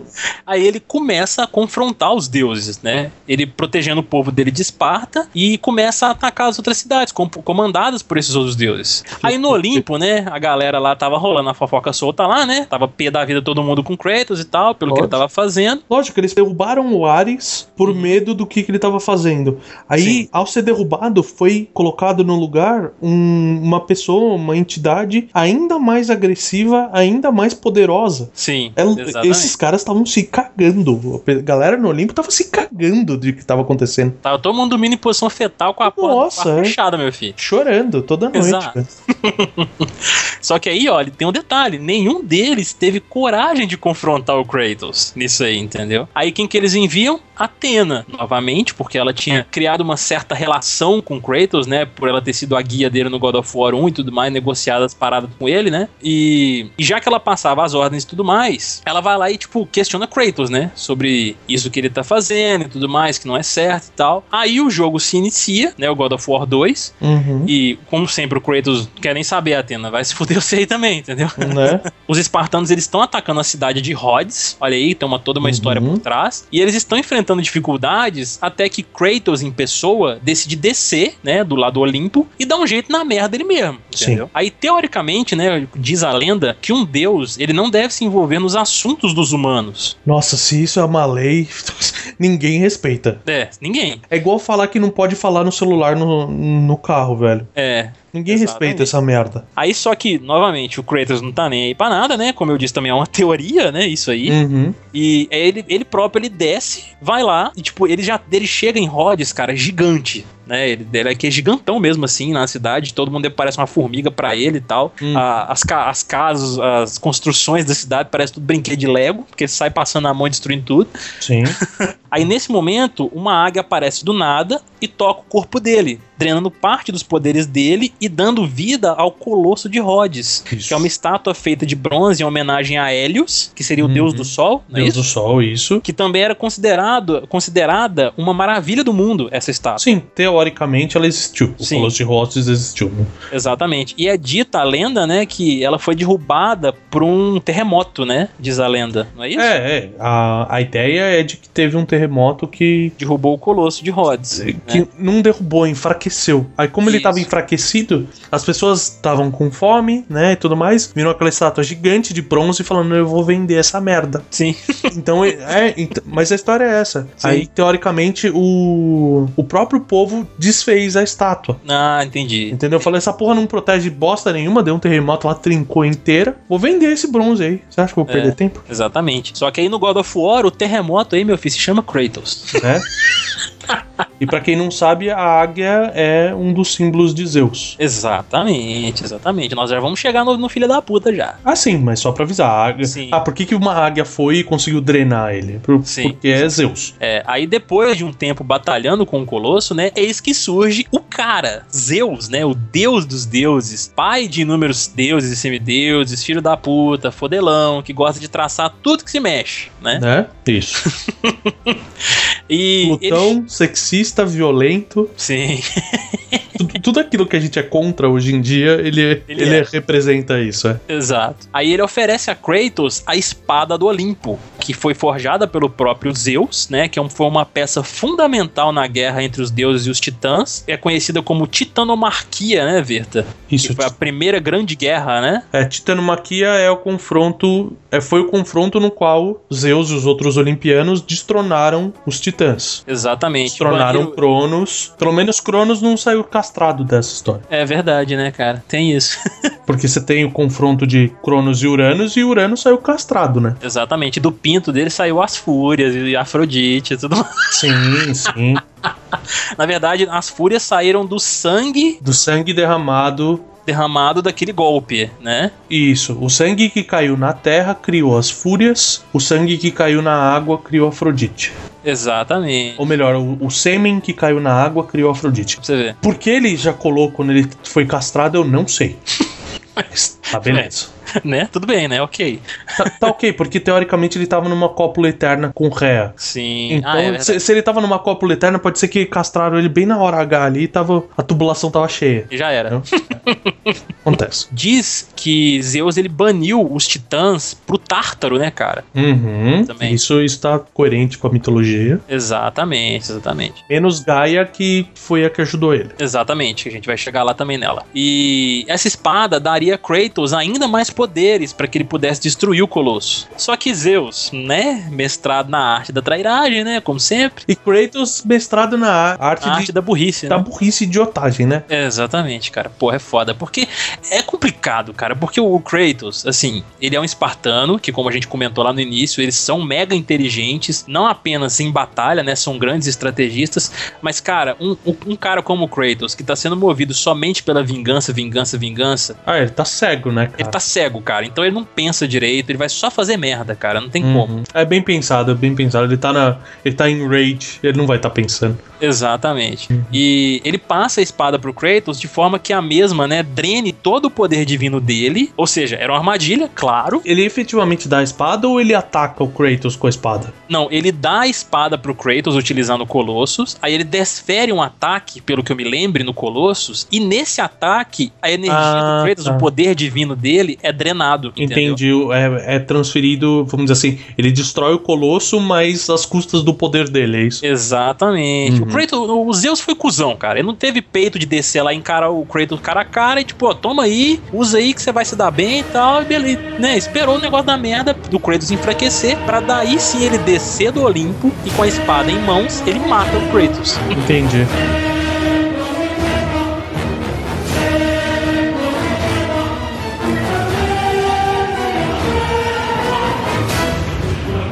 Depois disso, né, o Kratos morto, agora ele estaria nas mãos de Hades. Não confundam Ares com Hades, né? Hades é o deus do submundo, Ares é o deus da guerra. Isso. Aí, né? Uhum. E enquanto ele estava sendo levado para o submundo, ele ouve uma voz que o guia para poder escapar, e essa voz era de ninguém menos do que a titã Gaia, que a gente comentou aí agora, que é conhecida como a Mãe Terra. Sim, e é a mãe de Zeus. Exatamente, a mãe de Zeus, exatamente. Aliás, mãe de toda, toda essa galera é filha, é filho de Gaia.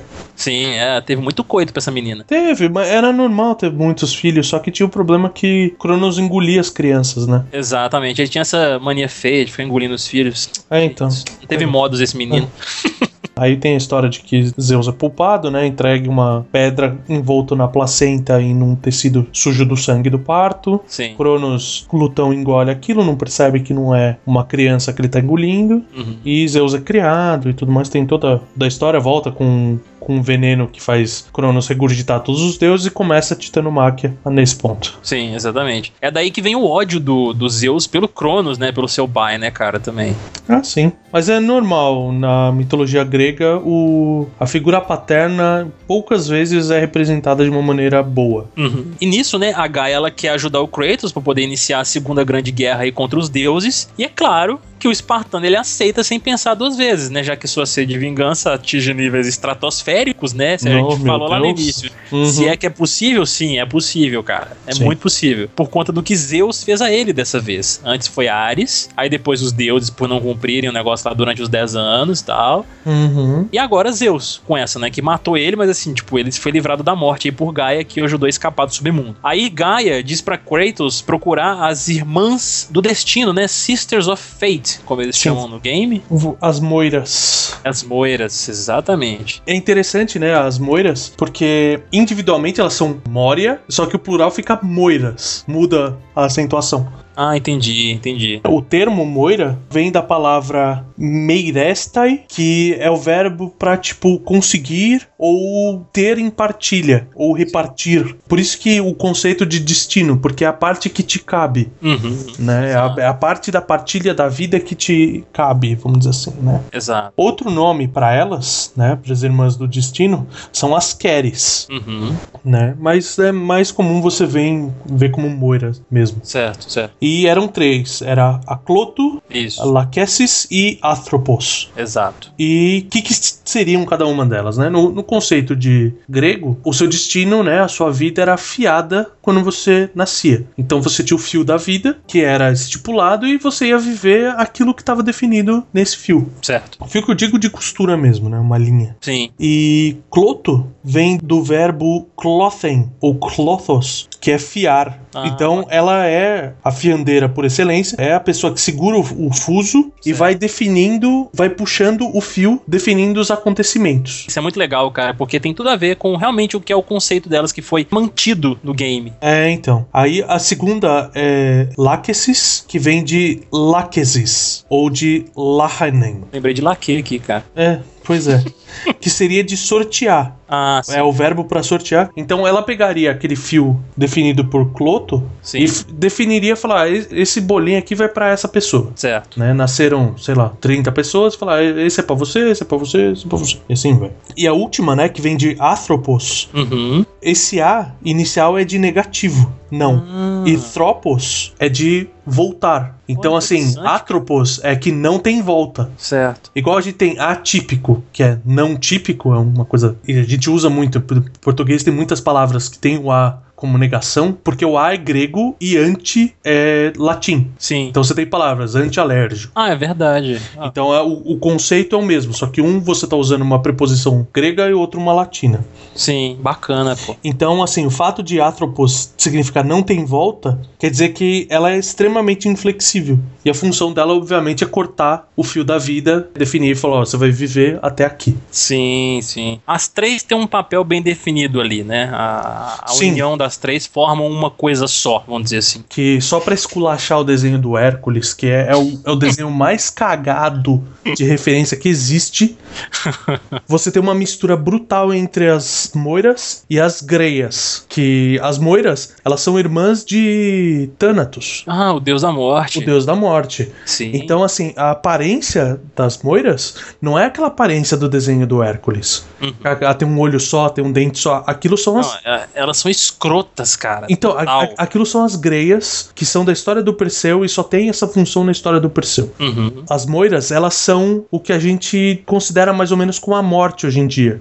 Então é aquela roupa preta, não são esqueletos, mas elas são super magras, super Sim. pálidas e é considerado que as unhas delas são assim extremamente afiadas. Certo. Né? Então, em vez da foice, elas têm as próprias unhas. Uhum. Mas é isso. Quem quiser saber mais, me procure no Twitter que eu explico mais ainda coisas. Pô, muito bacana, cara. Não, é, é demais, cara. Ess- Essas histórias que eles pegam, adaptam pra um game, só que eles mantêm a essência, sabe? Porque Sim. é basicamente isso, porque a Gaia fala com Kratos pra poder procurar as irmãs do destino por elas possuírem a capacidade de reverter o passado. Uhum. Aí nessa jornada, o Kratos ele vai encontrando outros titãs e alertando eles. Não é aqui que ele mata elas, né? É, ainda não, vai chegar lá. E não é spoiler porque Kratos mata todo mundo mesmo. É, o Tipo, Kratos mata todo ah, tem um mundo. gato na história, ele vai morrer. Ele vai morrer. Ah, tem um Aham. demônio na história, ele vai morrer também. Não tem jeito, cara, todo mundo morre. Até, até os NPCs inocentes do game, o Kratos mata, pra vocês terem ideia. Exato, ele só não mata Afrodite, É, claro. Ele vai, ele vai, tipo, colocar outra coisa nela, entendeu? Não as lâminas. né? ele vai colocar a espada do destino dele ali. Exatamente. Eu vim trazer a minha lança do Olimpo pra você. Foi muito bom. Aí nisso, né, o Kratos ele encontra outros titãs, como eu falei, alertando eles sobre o plano de Gaia. Aí, após ele retornar ao ponto onde Zeus o matou, depois de Gaia ajudá-lo a fugir do submundo, o Kratos ele monta no Pégaso, né, que é o cavalo alado. Aonde vem esse Pegasus, by the way? Cara, não sei. No primeiro jogo ele tinha o Pegasus? Eu não lembro. Não, acho que no primeiro jogo não. Acho que foi no segundo jogo mesmo que ele pega esse Pégaso. E, pô, eu gostei, cara. A parte que ele tá voando no Pégaso é muito foda. Sim, é que não faz sentido nenhum terem permitido o Pegasus pra ele, porque Do nada, né, cara? Assim. esse cara fudeu com todo mundo. Vamos dar um cavalo alado pra ele? Tipo, caralho, como assim?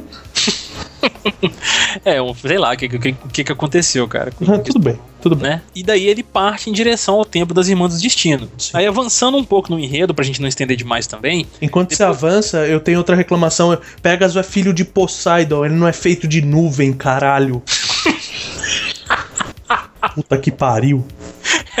gente, Berta vai, vai destilar a raiva dele Nossa, também. o ódio que eu tenho do desenho do Hércules é inacreditável, cara. É foda, né? cara? Adoro. Você me vê assistindo o desenho do Hércules, eu me divirto horrores. Mas conceitualmente eu tenho vontade de bater no, no roteirista.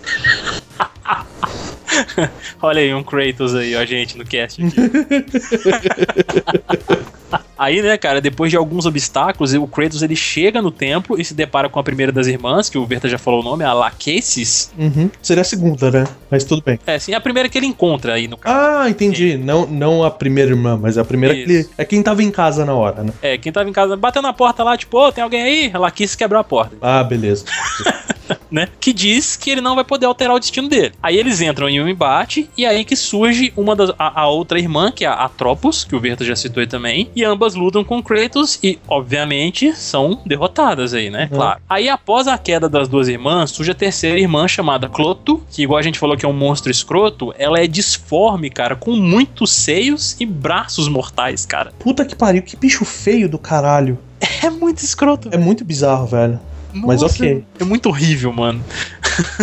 ela diz a Kratos que se ele continuasse com a vingança dele, ele ia acabar destruindo tudo que existe e acaba sendo morto pelo Kratos, óbvio Uhum. também. E todo mundo sabe disso.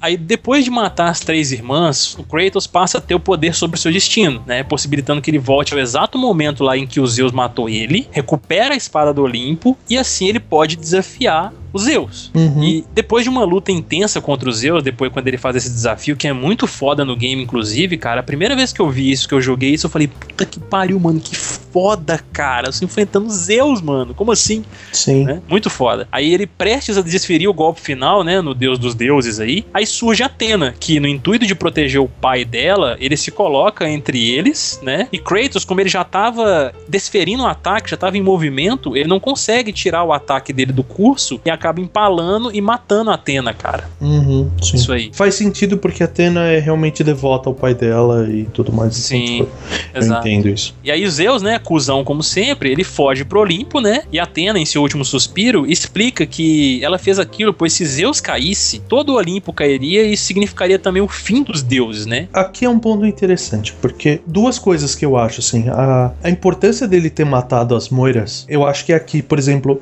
teoricamente os deuses eram imortais. A Sim. partir do momento que ele liberou o destino, ele deixou os deuses mortais. Eu acho que eu- ele deixou os, os deuses morríveis, né? Sim. Ele podia atacar e agredir os deuses por conta disso. Ele tava com o controle do próprio destino agora, né? Então, só que é essa questão, ele tava, teoricamente, ele não tava só com o controle do destino dele. Ele deveria ser, ou o destino de todo mundo tava livre, ele deu livre-arbítrio pra todo mundo, ou ele passou a ser o senhor do destino, Sim. né? é Então verdade. explicaria ele ter o controle da morte de todos os deuses da maneira que ele tem. Sim, pô, bacana. É um conceito bem aplicado, cara. Né? Deixa ainda mais foda o negócio, cara. Obviamente ninguém pensou nisso, né? Eu tô pensando depois, de, é aquele negócio, tô olhando o negócio pra trás e, e pensando. Não, mas ficou bem legal, cara. Se olhando por esse lado assim, é bem legal mesmo. Se pensar, é bem mais lógico isso, Uhum. né? Bem legal.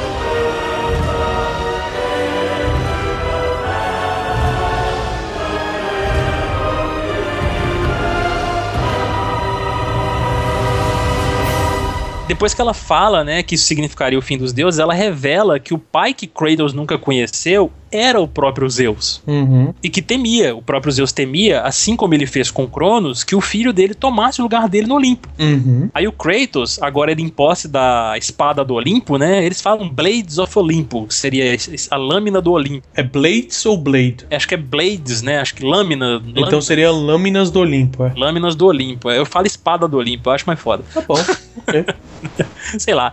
Agora ele com a lâmina do Olimpo em mãos, né? Ele se reúne com Gaia e os outros titãs e eles partem pro Monte Olimpo. Enquanto Zeus, quando ele, depois que ele retorna, se reúne com os outros deuses lá e pede a eles que deixem as diferenças deles de lado e se unam contra essa ameaça. Porque eu acho que isso não é segredo pra ninguém também, que os deuses eles estavam lá, mas eles tinham as tretinhas entre eles ali, entendeu? Ah, sim, lógico. É, sempre tinha. Um pegava a mulher do outro e tudo mais, então É, tenso, tenso. Sempre tem. Enquanto a reunião tá acontecendo, o Olimpo começa a tremer. Aí eles vão averiguar o que, que tá acontecendo e os deuses vai percebem que os titãs estão subindo um monte, liderados por Kratos, que tá em cima de Gaia, né? Portando a espada do Olimpo aí. E é muito massa esse final, cara. Porque o Kratos vira e fala, né? Lá de baixo, ele grita pra Zeus: Zeus, seu filho retornou e eu trago a destruição do Olimpo. É muito foda, cara. Nossa. Foda, mas imagina uma pessoa puta quando esse jogo acabou. Ah, sim. É tipo, eu olhei assim e falei, não era pra eu ter matado Zeus? Tipo, por que, que o jogo acabou antes de eu poder matar Zeus, caralho? Sim, velho. Puta que pariu. Não, já tinha lançado God of War 3,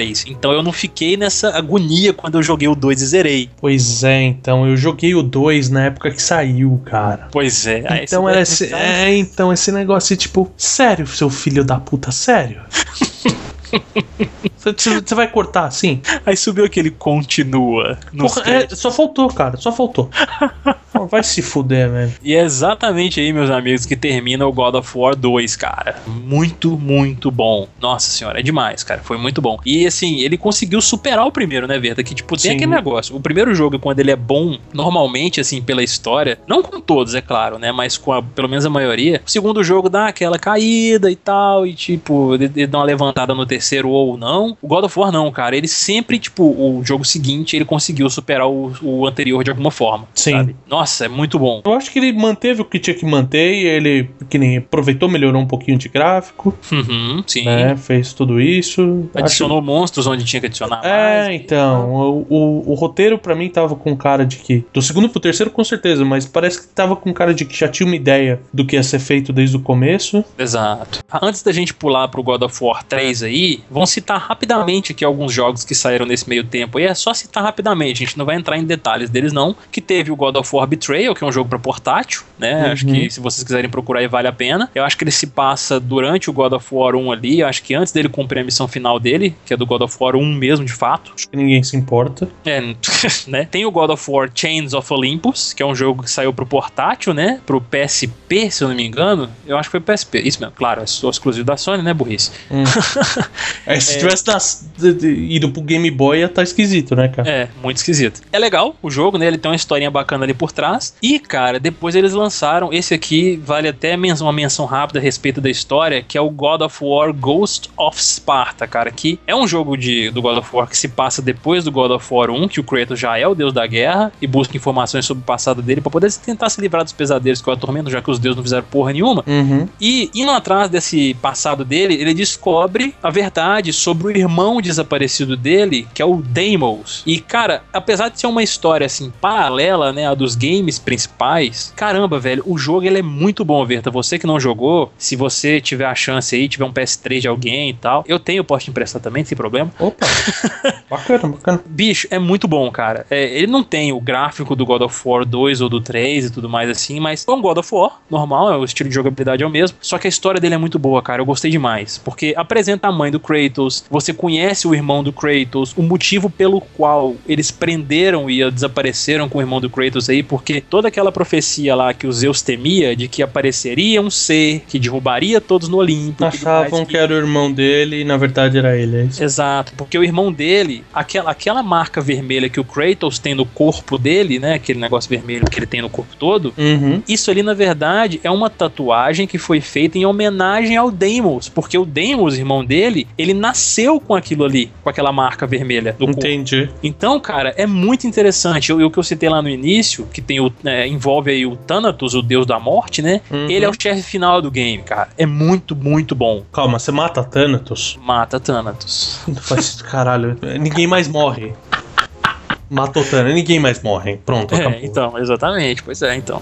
Tá bom. E é muito bom, cara, porque o, o irmão do, do Kratos, o Deimos, ele é muito bacana, cara. Assim, eu gostei muito, assim, a personalidade dele, você lutar ao lado do Deimos, porque você lu- joga com o Kratos e tal. Eu não lembro se tem algum momento que você controla o irmão dele, eu acho que não. Mas na batalha final, você tá com o Kratos lutando ao lado do seu irmão. Aí é legal demais, cara. Eles em colaboração, eles brigando contra o Thanatos. É muito foda. Uhum. Então eu acho que eu já me estendi demais, mas eu acho que va- vale aí o espacinho pra esse Ghost of Sparta, que realmente foi um acréscimo na franquia muito bom. Legal, legal.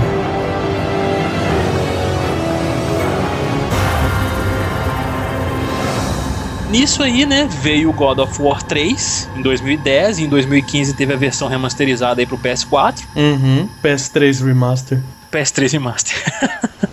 ele se inicia exatamente no final do segundo jogo, ele faz primeiro uma recapitulação do que aconteceu nos games anteriores, né? Uhum. E começa no ponto em que o God of War 2 parou. Kratos e os titãs eles estão subindo pro Olimpo, onde tá lá Zeus, Hades, Hermes, Hélios e Poseidon, aguardando para que eles comecem a segunda grande guerra entre os deuses e titãs, né? Ou a segunda titanomarquia, como eles chamam. Uhum. Adoro terem escolhido Helios em vez de Apolo. Adoro. É verdade, né, Pra cara? mim, Helios é muito mais guerreiro que Apolo, cara. Sim. Apolo é um sim. puta de um arqueiro foda e tal, não sei o que, mas é, Helios, assim, o poder do sol mesmo, pra mim é mais Helios do que. Eu lembro que no filme de Troia, com o Brad Pitt, Eric Bana e tal, eles falando que o Apolo lá é o deus do sol, né? Então, mas ele é. É, é Sim, que é, sim. é conceitos diferentes. É, diferentes, sim, Uhum. exatamente. É porque eu lembrei desse. Apolo é o deus do sol e Helios é o sol. Entendeu? Ah, entendi. Essa- a, a diferença é essa. É, eu não sabia dessa diferença. Então, assim, Helios é o sol, é o cavalo, é a carruagem que Uhum. percorre o céu. Com o globo, né? O globo solar e tudo mais. Ah, bacana. Tanto que Apolo, ele também é o deus de uma outra outra paulada de coisas, tipo, ele é deus da música, é deus da poesia, sabe? É um deus menor do amor. Uhum. Então, tipo, e Hélios não, Hélios é o sol, é aquilo, é o círculo solar, beleza, beijo, acabou,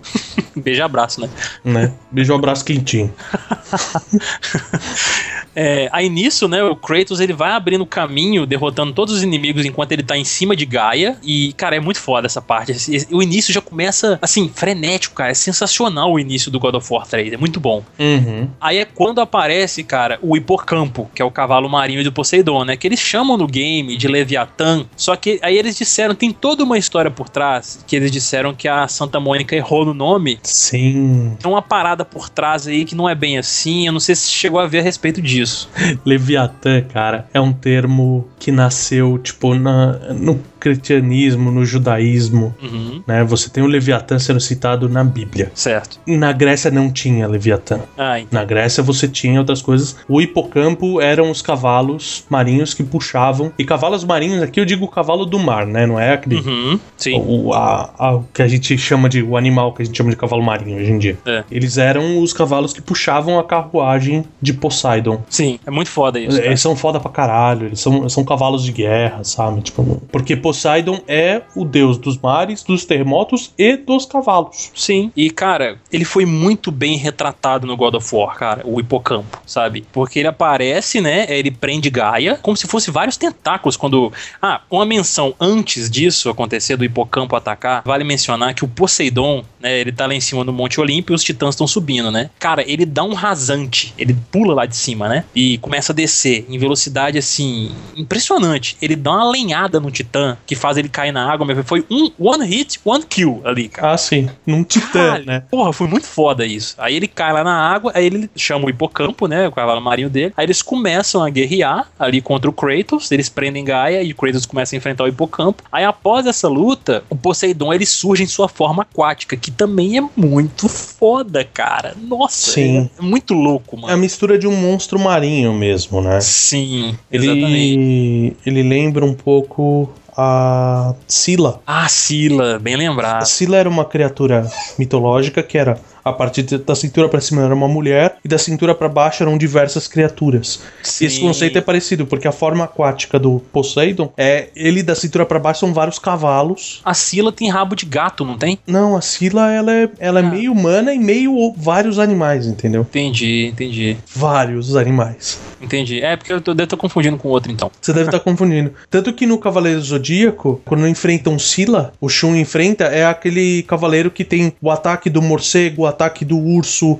o ataque da abelha, Ah, é verdade, verdade. né? Que o Shun vai mudando a forma que ele usa a corrente pra vencer a batalha. Sim, verdade. E assim, cara, uma das coisas assim que o God of War fez muito bem no God of War 3, porque assim, o 1 e o 2, eles são do PlayStation 2. O God of War 3 já é no PlayStation 3. Então eles já poderiam evoluir o gráfico aí de uma maneira sensacional, impressionante mesmo. Uhum. E o hipocampo e a forma aquática, né, a armadura do, do Poseidon, vamos colocar assim, ficou muito bem feito, cara. Ficou- muito ficou bem foda. feito. E tipo, pra ser no início do jogo, porra, você pensa assim, cara, se eu já tô enfrentando isso aqui logo agora, imagina como é que vai ser o resto dessa merda, entendeu?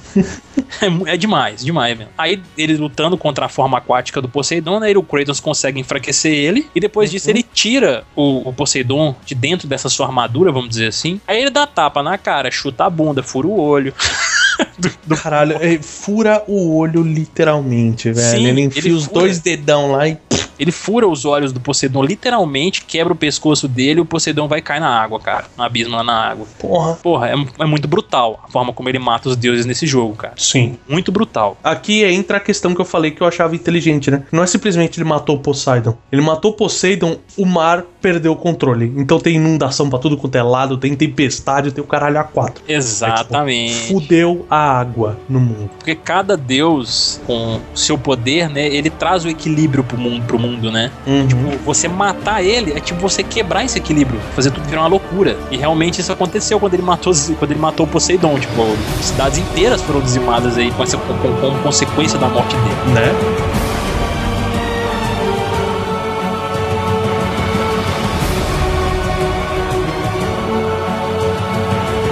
Aí nisso, Kratos e Gaia, eles finalmente chegam no Monte Olimpo, encontram Zeus lá, tem uma, uma conversinha lá, Kratos fala que ele vai ter a vingança dele, não sei o que lá. Aí o Zeus se enfurece e desfere um ataque que derruba Zeus e Gaia do monte. Aí Gaia, ela consegue se segurar, só que ainda tá um pouco meio sem equilíbrio ali e tal. E Kratos, que tá prestes a cair, pede ajuda dela. E aí que Gaia comete o maior erro da vida dela. Ela realmente vai pagar com a vida, né? Exatamente, que foi se negar a ajudar Kratos aí e ainda dizer que os titãs e os deuses eram muito mais importantes que a vingança dele e que ele era apenas um peão naquilo tudo. Ele foi só uma peça que ela utilizou para poder chegar onde ela quer e foda-se o Kratos, entendeu? Tipo, seu merdinha. É, seu bosta, você acha que você vale alguma coisa? Tipo isso. Aí nisso o Kratos ele cai e na queda ele perde a espada do Olimpo e cai no rio Stige. Uhum. É interessante você falou do, do rio Stige porque como é que funciona? O Hades, né, o submundo, ele tem quatro rios principais que cortam ele. Sim. O Stige, propriamente dito, às vezes chamado de Aqueronte, acaba misturando com o nome do próprio Caronte, que é o barqueiro. Você tem o rio Plankton, ou alguma coisa assim, não Sim. tô muito certo da pronúncia, que ele é um rio de fogo, então, assim, ele não tem água, ele é um, é um rio de, de fogo que vai até as profundezas do Tártaro. Imagino que eles devem ter visto um vulcão, Sim. fala, cara, esse é o rio de lava, certeza isso é coisa do inferno, velho, certeza.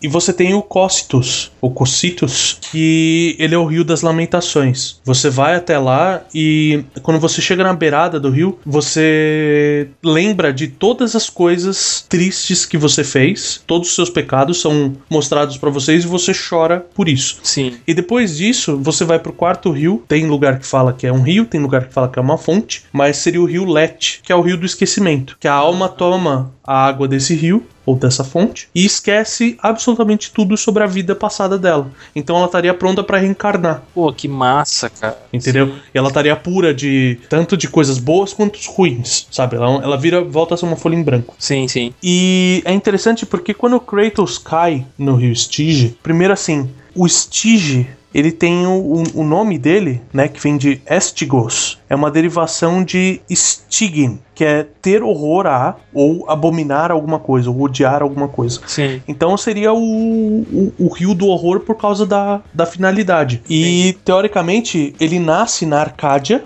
e ele seria um rio extremamente corrosivo. Ah, entendi. Entendeu? Então eu, eu gosto da, da mistura dos dois conceitos, que considerando o Stige um rio corrosivo e o Let o rio do esquecimento, porque o, o Stige ele dá nove voltas dentro do Hades. Sim. Né? Ele é um rio que dá nove voltas, e essas nove voltas, os outros rios acabam passando por ele em um certo momento. Interessante esse conceito do estígio, porque daí a gente entende até melhor porque que os poderes do Kratos são drenados quando ele cai lá. Então, porque tem esse- essa mistura do rio Stige com o rio Let, que é o rio Sim. do esquecimento. Então, corrói e faz ele esquecer todas as, as habilidades e capacidades que ele tinha. Nó demais, cara. Agora não, fez muito mais sentido, porque Que é um conceito muito melhor do que as almas ficarem lá cutucando ele e É. ele morrer, tá ligado? fazendo fio terra e ele perdendo É, poder. né? exatamente, exatamente. O cara entrou, caiu no rio do, do show de rock ali, tem uma galera fazendo cab- bate-cabeça, o cara esquece da vida ali. Exatamente, cara. e foi legal você ter citado o, o, o Aqueronte aí, né? Você citou o Barqueiro também. Uhum. Que é muito legal nos filmes, até mesmo, citando novamente o Troia aí, né? Que é uma referência que acho que todo mundo conhece, porque é popular, vamos dizer assim. Sim. Que quando você. Quando uma- um guerreiro morre, você crema ele e coloca duas moedas nos seus olhos pro barqueiro garantir a passagem dele Exato. pro outro lado. É, você paga o barqueiro, você coloca dois dracmas Exato, cara. Isso é muito bacana. nos olhos. Tem uma diferença, Hum. dependendo da capacidade de financeira da família. Ah, sim. Se, se você tem duas moedas, você coloca nos olhos. Se você tem uma moeda só, você coloca embaixo da língua. Ah, Porque ba- teoricamente, tanto na frente dos olhos quanto embaixo da língua, você não teria perigo de perder a moeda. Se tá nos olhos, você estaria vendo ela o tempo todo. sim. E se tá na, debaixo da língua, no momento que você fosse falar com o barqueiro, você ia sentir a moeda e saber que ela tava ali pra você pagar. Pô, interessante, eu não sabia dessa da, da língua. E a outra coisa que eu falei, que eu falei lá, mencionei lá atrás o contrato. Uhum. E o Stygia, ele tem uma série de funções na mitologia, né? Sim. Ele tem esse poder corrosivo, mas ao mesmo tempo, a partir do momento que ele já tá dentro do Hades, tem certos trechos, né? Como eu falei, eles são nove voltas. Uhum. Tem voltas que ele tem características diferentes. Então, você tem a volta que ele é um rio mágico. Certo. Onde, por exemplo, Metis coloca Aquiles, quando é neném, pra ele ficar invulnerável. É, Ela verdade. mergulha ele no Stige. Sim. E a questão do contrato é: no principal círculo do Stige, ele é considerado a autoridade máxima e a testemunha máxima de qualquer acordo. Ou seja, se você faz qualquer juramento envolvendo o Stige como testemunha, Uhum. esse juramento não pode ser quebrado. Não é aquela história tipo, ah, se você quebrar você vai morrer. Não, ele, o destino impede de que seja quebrado esse juramento. Entendi. Pô, bacana. Então você tem esse. Um, um caso clássico, por exemplo, de artimanha feita em cima disso. Você tem, por exemplo, Zeus era tava puta com ele porque ele tinha engravidado uma mortal. Sim. A mortal tava grávida de Hércules. Certo. E Hera fala assim: fala, olha, então vamos fazer assim. O primeiro descendente de Perseu, porque a família da mortal é da família de Perseu, Uhum. que nascer, ele vai ser considerado rei, vai ser condecorado imediatamente rei e vai ser servido inquestionavelmente pelas outras pessoas. Sim. E Zeus pensando, tipo, ah, né, vai, vai nascer o Hércules, né, meu filho e tal, vai ser um rei, acho justo e tal. Ele fala, não, claro, prometo. E a Hera fala com ele e fala assim, ah, usa a Estia como deusa da discórdia pra confundir Zeus, Sim. pra ele não pensar nas consequências, e, e fala assim, então jura em cima do Stige. E Zeus concorda. E eles vão até o Stige, fazem um juramento lá. Ah, cara, que O que bacana. acontece? Hera sai correndo e faz uma outra mortal que também tava grávida Sim. acelerar o. Vamos dizer Processo. assim, o processo. Sim. Então nasce Euristeu. E Euristeu também é filho de Perseu. E é, Zeus tem que abençoar ele e dar o reino pra ele, porque ele tinha feito a promessa em cima do Stige. Ele não tem como não fazer. Ah, ele não tem pra onde fugir. Sim. E Hércules vai ter que servir Euristeu nos 12 trabalhos, entendeu? Ah, cara, interessante. Foi muita coisa bacana, né, cara? Ligação, assim mesmo. da muita, história. muita. Mitologia que é Mitologia do criada. caralho. Mitologia Sim, não, demais, cara. Mas voltando aqui ao God of War, né, que a gente já até citou que quando o Kratos cai lá, os poderes dele são drenados, e realmente são, né? Uhum, Ele começa a tomar fio terra do pessoal lá e tal. Exato. Né? E nisso, as armas de que ele estava utilizando, né, no segundo game, que são as lâminas de Atena, que as primeiras do primeiro game são as lâminas do caos fornecidas por Ares. Aí o Ares morreu, a Atena forneceu a ele as lâminas de Atena. Aí agora, como ele perdeu as lâminas de Atena quando ele caiu no rio Estige, a própria Atena, falando nela aí, né, ela aparece depois que o Kratos sai do rio, em sua forma espiritual, e concede a ele as lâminas do exílio, em troca da confiança do Kratos. E tipo, a gente tá falando assim de, ah, é lâmina de tal, tal, tal coisa. Não, elas não mudam, cara, assim, os poderes é a mesma coisa, é só o formato que muda. Nem tanto o formato, muda meio que a cor só, né? É, não muda O, tanto. o design tava. Falava, Esse design tá bom, vamos manter. Vamos, vamos, vamos upar isso aqui um pouquinho, só, É. só a É porque ficou. Ficou emblemático, né? Sim, exatamente. Por causa do primeiro God of War ficou muito marcado a arma. Então. Então não fazia muito sentido você tirar ela realmente. No... É, então, ape- apesar de que eu acho meio zoado, porque a primeira tem todo o conceito dele tá, tipo, amarrado ao deus, então a corrente tá enrolada no braço dele e tudo mais. Os outros eu achei meio gratuito, sabe? É verdade. É porque popularizou a arma. É, então, exatamente. Sim. Não faz sentido ela tá presa no braço dele, nem nada. Aí, ao longo dessa jornada, né, o Kratos ele recupera a espada do Olimpo, né, e com, a, e com Atena sendo sua guia novamente, ele vai atrás da chama do Olimpo, que de acordo com Atena é o combustível de poder dos deuses. Aí, né? O Veta já rindo, já, puto. Não, eu não tô puto, eu Ah, só não? achei engraçado, porque o... Ah, a mitologia grega não tem isso, né? Tipo, os deuses não precisariam ser alimentados. sim, sim. É diferente da mitologia nórdica, por exemplo. É, Você sim, é precisa verdade. comer as maçãs de Thum pra manter a sua imortalidade. É diferente. Sim, é verdade. E ainda no submundo, o Kratos ele enfrenta e, obviamente, mata a Hades. Uhum. É legal, cara, nesse God of War 3, porque ele mata todos os deuses. Claro, todo mundo já sabe. E cada um realmente vai liberando uma consequência consequência contra o mundo. E quando ele mata a Hades, todas as almas que estavam presas ali são libertadas, obviamente. Né? O mundo vai pro caralho. Exatamente. E quando ele sai de lá, do submundo, ele encontra Gaia tentando voltar pro Monte Olimpo, né? E com raiva por ela ter negado a vingança dele, Kratos simplesmente corta a mão da garotinha para fazendo com que ela caia novamente. A garotinha. É, da garotinha. Uma garotinha. titã. A titã, a garotinha. O Kratos, ele não fica com poder de invisibilidade, não, né? Não, fica não. Ele não tem Hum. esse poder, não. Essa é a parte que eu acho zoada, assim, tipo, fizeram um capacete muito style pra Hades, que é a marca dele, né? É. O capacete de invisibilidade e tudo. Só que aí quando o Kratos mata ele, ele pega, tipo, uma arma que é igual a dele. Não adianta nada o Kratos ficar invisível porque ele grita pra caralho, né? Né? Toda hora, I will have my revenge, não que lá, acabou. Exatamente. é. Não adianta, entendeu? Continuando a jornada dele, o Kratos ele encontra Helios, o deus do sol aí, né? Uhum. Que diz que pra ele poder conseguir os poderes da chama do Olimpo, ele precisaria entrar na né, nessa chama. Só que Kratos, pimpão, né? Sabido das coisas, que não é bobo nem nada. É só agora que não é bobo nem nada, né? Porque até agora ele só foi enganado. Exatamente. ele sabia que se ele tocasse nessa chama, ele morreria. Aí, com muita delicadeza, ele arranca fora a cabeça de Helios ainda vivo, sabe? Nossa, essa, por- essa parte é muito bizarra, velho. Cara, é muito forte, assim. é- é- eles fizeram o marketing do, do jogo, se eu não me engano, antes dele lançar, em cima dessa parte. O primeiro gameplay que, que eles lançaram era exatamente a luta dele com o Helios. Exato. E eles mostraram essa parte que, tipo, a galera ficou assim, puta que pariu, vocês vão deixar isso realmente no jogo? Eu acho que teve até mimimi, cara, do pessoal querendo tirar isso do jogo, porque era muito violento, porque realmente, cara, Kratos ele pega, dá aquele close na- nas mãos dele na cabeça do Helios, ele puxando e o pescoço dele literalmente rasgando até a cabeça arrancar, cara.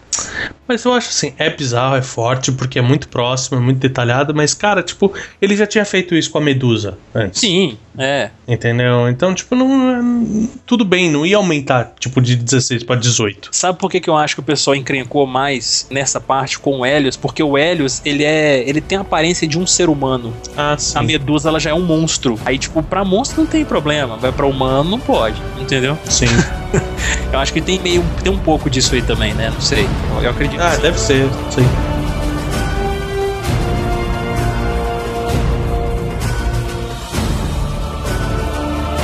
Assim como foi com Poseidon, a morte de Hélios, né, e com Hades também, trouxe consequências pro mundo, porque aí houve um eclipse solar, Ele matou o sol, cara. Ele É matou o sol. assim.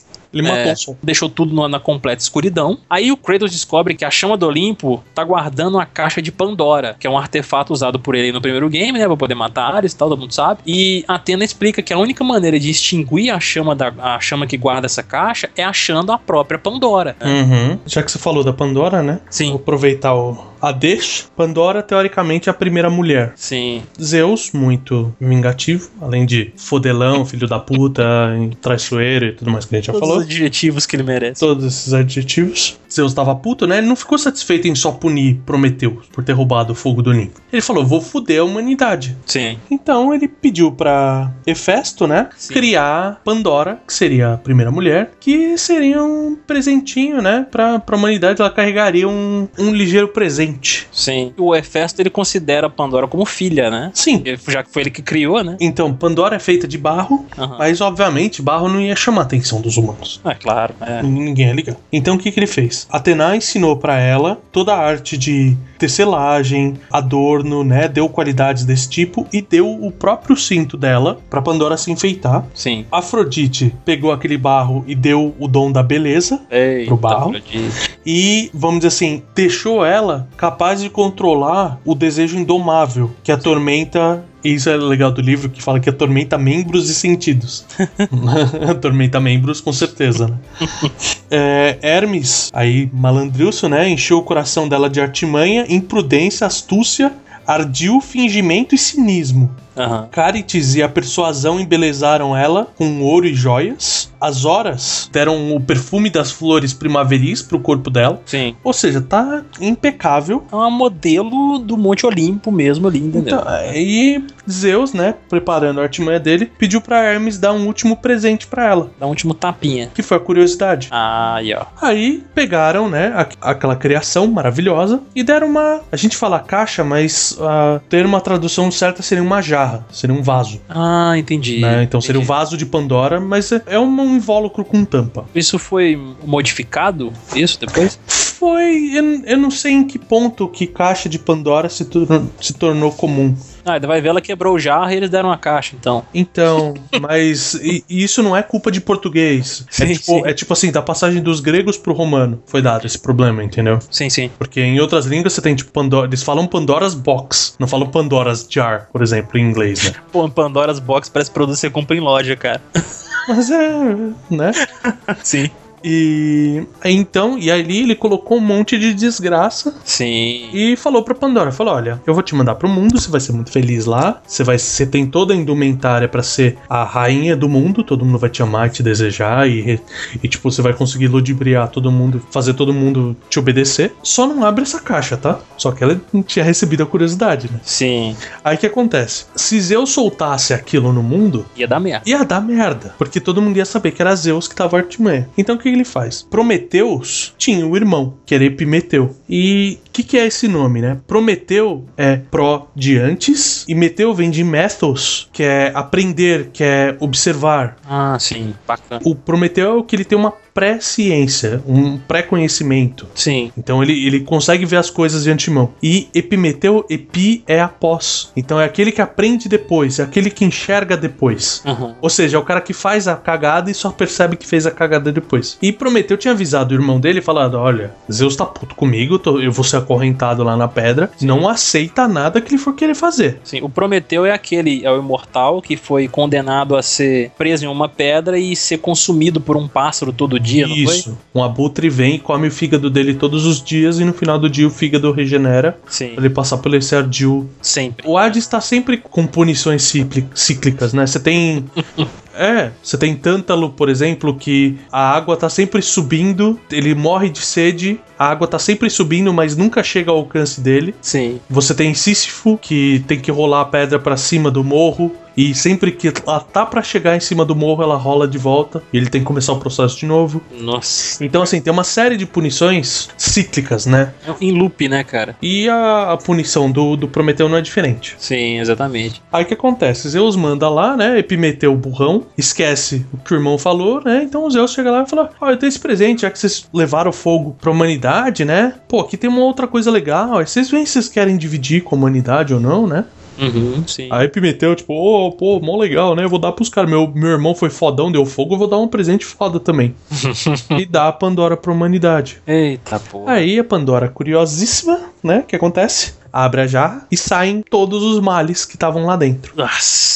Aí aqui é interessante o conceito de esperança, porque Sim. teoricamente ela fecha antes de sair a esperança. E vamos dizer assim, você tem três linhas. Sim. Você tem a linha de que ali, na verdade, o Epimeteu ele foi mais sábio e trocou todos os males do mundo por benefícios. Sim. E na hora que a Pandora abriu a caixa, esses benefícios voltaram pro céu. Então, Sim. nada ficou lá além da esperança. Só a esperança sobrou pros homens. Isso é interessante você citar, porque na história do God of War 3 tem esse conceito dos males presos na caixa e a parte da esperança. A gente ainda vai chegar lá. É, então. Aí tem a versão que fala que a esperança era a única coisa boa que tinha na caixa e ela não soltou. Ela acabou com qualquer esperança de sobrevivência da, da humanidade. E tem a terceira, que é o que eu gosto mais, de que é Pandora, na verdade, protegeu a gente do pior dos males. Sim. Porque quem tem esperança não muda o ponto de vista. Hum, verdade. Faz sempre a mesma coisa igual todos os dias, na esperança, na expectativa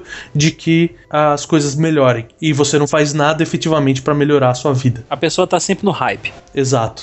Só tá sempre no hype. Então, eu gosto muito desse dessas três vertentes, mas eu acho que ter todos os males e a esperança como uma coisa boa é o conceito que tá encaixado no jogo. Sim, é muito bom, cara. E isso que você, essa explicação foi muito boa, porque agora a gente, decorrendo na história do 3, a gente vai falar sobre esses conceitos da caixa de Pandora. Uhum. Entendeu? Que não é tão aprofundado igual você falou e poderia ficar meio vago pra quem tá ouvindo. Sim, né? claro. Dando continuidade aqui à história do God of War, mais pra frente o Kratos ele encontra o Hermes, que você já até citou aí, né? Uhum. E como não é novidade pra ninguém, ele acaba morrendo. Cara, é muito bom. É, ele quebra as pernas do Hermes, velho. É, ele arranca fora, né? Pega as botas dele. Cara, é muito da hora essa cena, velho. Tipo, ah, você quer correr, você quer correr, ele quebra a perna do Hermes, velho. Tipo, É, toma, seu exatamente. filho da puta. Não, e o Hermes, antes deles batalharem, fica zoando o Kratos, que ele é lerdo pra caralho, que não sei o que lá e tal. Aí o Kratos, ah, é, então tá, arranca, deixa eu arrancar suas perninhas fora. Hermes é o Flash, né, cara? Ele é, É. todo bem humoradinho, todo bonitinho. todo piadista e tal. E a morte dele, como de praxe, né? Acaba liberando uma praga sobre o restante da humanidade lá, que já devia sofrido com todas as outras calamidades que haviam acontecido, né? Por conta dos outros deuses mortos aí. Uhum. E no meio do caminho, ele encontra Hércules e ele mata o Hércules também, Avar, né? Vá. Cara, ele matando o Hércules é, é brutal, cara. Ele, ele- aquelas armas, né, que você falou, Os punhos de Hércules. sim, ele, ele, ele literalmente esmaga a cara do, do Hércules de pancada. Esmaga. Fica irreconhecível o rosto dele. Sim.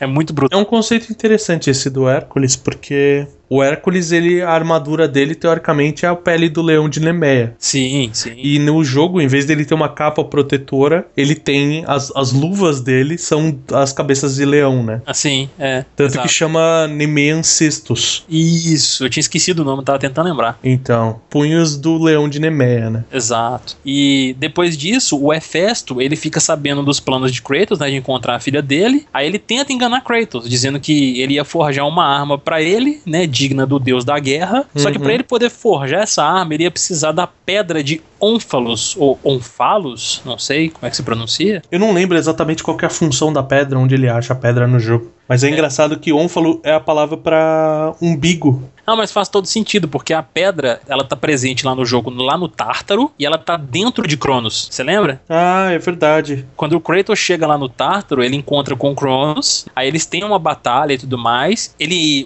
tem uma hora que não sei se o, o Cronos engole o Kratos mesmo ou se ele entra propositalmente, acho que o Cronos engole ele, mas o- a pedra tá dentro do próprio Cronos ali. Uhum. Aí, obviamente, o Kratos mata ele também, claro. É, então faz sentido isso de ser o, o umbigo. Sim. Aí depois que ele mata o Cronos, ele recupera essa pedra que tava dentro dele. Aí Hefesto forja pra ele o chicote de Nêmesis. Aí nesse, nesse meio tempo, né, o, como o Hefesto tinha um plano pra poder matar o Kratos, ele tenta matar o Kratos, mas não, não adianta porra nenhuma também, é em vão. Uhum. Isso aí, Nemesis é a deusa da vingança, by the way. exatamente, vale a menção, é isso aí. Aí após isso, né, o, o Kratos ele encontra Pandora em um labirinto, né, que foi construção aí do Dédalo, é, solicitada Sim. por Zeus, né. O, o Zeus ele abriu um chamado Abriu o chamado. Abriu um chamado pro Dédalo lá no sistema do Olimpo lá, tipo, "Ô, constrói um labirinto aí pra mim. Dédalo era um engenheiro que ele construiu só o labirinto de Creta. Só. Sim. Ele já tinha sido mencionado, acho que no God of War 2. Foi. Porque ele é pai do Ícaro, Uhum. né? O Dédalo é pai do Ícaro. E o Kratos simplesmente arranca os braços com as asas do Ícaro pra Sim. usar no jogo também. Exatamente. Inclusive essas asas são utilizadas no, no 3. Mas ele ele arranca no 3? Eu acho que ele arranca no Ele arranca 2. no 2, é. É, ele arranca no 2, mas ele continua com elas no 3, se eu não me engano. Ah, legal. Bacana.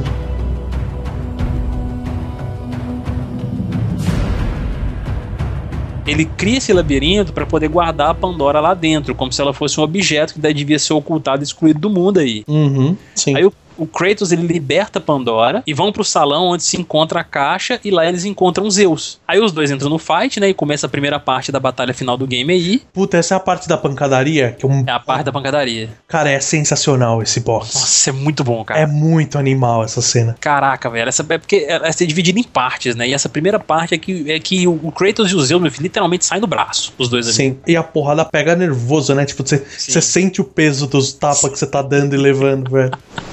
É muito bom, cara, é muito bom. Aí depois que o Kratos derruba os Zeus, né, Pandora se sacrifica pra poder abrir a caixa, né? E quando ele abre, né, o Kratos abre a caixa, no no caso, ele Uhum. descobre que não havia nada dentro, deixando ele mais puta ainda. Sim. Óbvio. se é possível, e é possível. Nesse ponto ele já tinha matado o Hefesto, porque ele mata o Hefesto também, né? Sim, sim, já. Ele mata o Hefesto também. Ele foi na hora que o Hefesto tentou matar ele, não conseguiu? Ah, é que ele faz a arma Sim, e tenta matar e você empala o Hefesto na, na forja. Exato, exatamente. Exatamente, é. É verdade. O Kratos, cara, ele, ele tá fazendo a limpa na mitologia grega nesse jogo, cara. Não tem como. É por isso que depois conseguiu chegar o cristianismo, né? Só tinha um deus só. Porque todos os outros morreram, né? Falou, então, galera, Exatamente. morreu os outros deuses. Olha a justificativa aí, foi o Kratos, gente. E no final quem tava certo era Nietzsche, né? Porque Deus está morto. Ai, muito bom, cara. Aí, né, cara, o Kratos ele reencontra os Zeus novamente, né, mais à frente. Aí eis que surge também Gaia, que também tava puta da vida, porque Kratos, pelo que Kratos tinha feito com ela, né, derrubado ela lá do Monte Olimpo de novo. Ele cortou a mão dela fora, cara. Não é só derrubar, ele cortou a mão. É, sim, cortou a mãozinha da fora lá, a mãozinha pequena, quase nada. A montanha que era a mão dela. E pra poder evitar um ataque desferido pela Gaia, né, Kratos e Zeus eles entram dentro dela por uma abertura que ela tem no, no pescoço dela. Uhum. ela tem cheio, é cheio de buraco, eles podem entrar, a galera entrar dentro dela a hora que eles quiser, né? É porque é interessante, né? Enquanto os deuses, os olimpianos, eles são antropomórficos, bem característicos, né? São humanos, parecem. Sim. Os titãs, eles são mais elementais. Então a Gaia é toda assim mesmo. Tipo, ela é cheia de terra. Então, como a terra tem fraturas, tipo, Gaia também tem. Sim. Aí dentro da Gaia eles começam a batalhar de novo, aí eles dão início à segunda parte da batalha aí, né? Que onde no fim o Kratos ele empala Zeus e ao mesmo tempo fura o coração da Gaia com a espada do Olimpo, que é matando ambos aí. Né? É muito foda, cara, essa parte. Mas isso, isso que é foda na Gaia também, né, cara? Ela é cheia de buraco. O pessoal pode entrar lá dentro dela, fazer o que ela fazer o que quiser lá dentro dela e matar ela só né, furando o coração, acabou, entendeu? Que dificuldade tem enfrentar essa mulher? Essa frase fora de contexto. Ela é cheia de buraco, todo mundo entra nela à vontade. Caralho. Caralho, eu falei sem intenção. e realmente, cara, muito fora de contexto, fica. Fica olha, esquisito, né? Fica. Mas o. Mas eu acho interessante, assim, a, o- a luta é muito difícil, é legal e tal, tudo mais, mas eu, eu lembro de ter tido muito trabalho nessa parte. É, não, mas é chato mesmo. É bem chato. Não é tipo você vai lá, bate, bate, bate, bate, não. Tem uns esquemas que você tem que fazer, uma coisa assim. É porque Zeus se protege com raio, né? Tem uns negócios assim. É, e o jogo ele tem muito de puzzle. Acho que a gente nem se- chegou a, a gente chegou a citar rapidamente. Tem muitos puzzles aí. E os boss, acho que eles tinham alguns esquemas pra você poder derrotá-los também. Não era só Ah, bater. sim, é. Nenhum boss é, é só bater e. Tirando É. um ou outro, tipo, acho que o, o Hércules, a primeira parte da luta com o Hércules era mais porrada e desviar. Sim. Mas, tipo, chega um certo momento que todo boss tem um. Nem, nem que seja um puzzle mínimo de você ah, escalar um lugar pra poder bater de cima pra baixo, sei lá. Exatamente. Aí, aparentando estar morto, né? O Zeus ele libera seu espírito possuído pelo medo que o corrompeu após ele abrir a caixa de Pandora pela primeira vez. Aí ataca, né? E entra na mente de Kratos. Aí, tipo, a gente tem uma parte que a gente se aprofunda na mente do Kratos, a gente entra na mente do Kratos, né? Quando o espírito do Zeus ataca ele. Uhum. E é lá que o Kratos finalmente encontra uma maneira de se redimir por suas falhas, perdoando a ele mesmo, né, ali, por seus pecados, e entender que a esperança é a arma mais poderosa. Isso foi muito escroto, velho. Caralho, você veio numa pegada de três jogos de violência, É. não sei o que e tudo mais, pra. Meu, no final tem um final Disney. Tipo, ah, eu descobri que a esperança é a melhor de todas as artes. e que, ah, se eu me perdoar, então quer dizer que os meus pecados vão estar perdoados. Tipo, não, caralho. Porra. Não é assim que o mundo Não gira, foge do cara. contexto inteiro. É, Você construiu desde o começo isso, tudo bem, mas, cara, você construiu o oposto durante três jogos pra terminar assim, caralho. Aí por fim, né, o Kratos ele mata o espírito dos Zeus. Aí após isso, o espírito de Atena aparece e exige o poder que Kratos adquiriu da caixa de Pandora. Só que ele diz que a caixa tá vazia e Atena não acredita nisso, né, óbvio. Aí nisso, ela percebe que quando o Kratos abriu a caixa pela primeira vez para poder derrotar o Ares, o- aí vem a parte que você falou, Veta. O mal que escapou dela contaminou os deuses, Uhum. enquanto Kratos ficou com a esperança, Entendi. Uhum. que você tinha citado lá da parte da esperança também e tal. Sim. E poder que a própria Atena colocou dentro da caixa. Esperança e vingança é, a mesma- é sinônimo nesse mundo, né, cara? É verdade, pois é. Pra mim, se tivesse falado, não, a vingança é super forte, a vingança era a última coisa dentro da caixa de Pandora, ia fazer mais sentido do que ser a esperança. Sim. Aí ela pede o poder dela de volta, né? Dizendo que ela saberia usar esse poder da melhor forma para poder reconstruir o mundo, né? Que ela passaria uma mensagem pra galera no plano terrestre e tal. Aí o Kratos, duvidando dessa suposta mensagem de Atena, né? Que poderia resolver alguma coisa, depois de tantas calamidades já causadas, né? Do mundo tá todo fudido.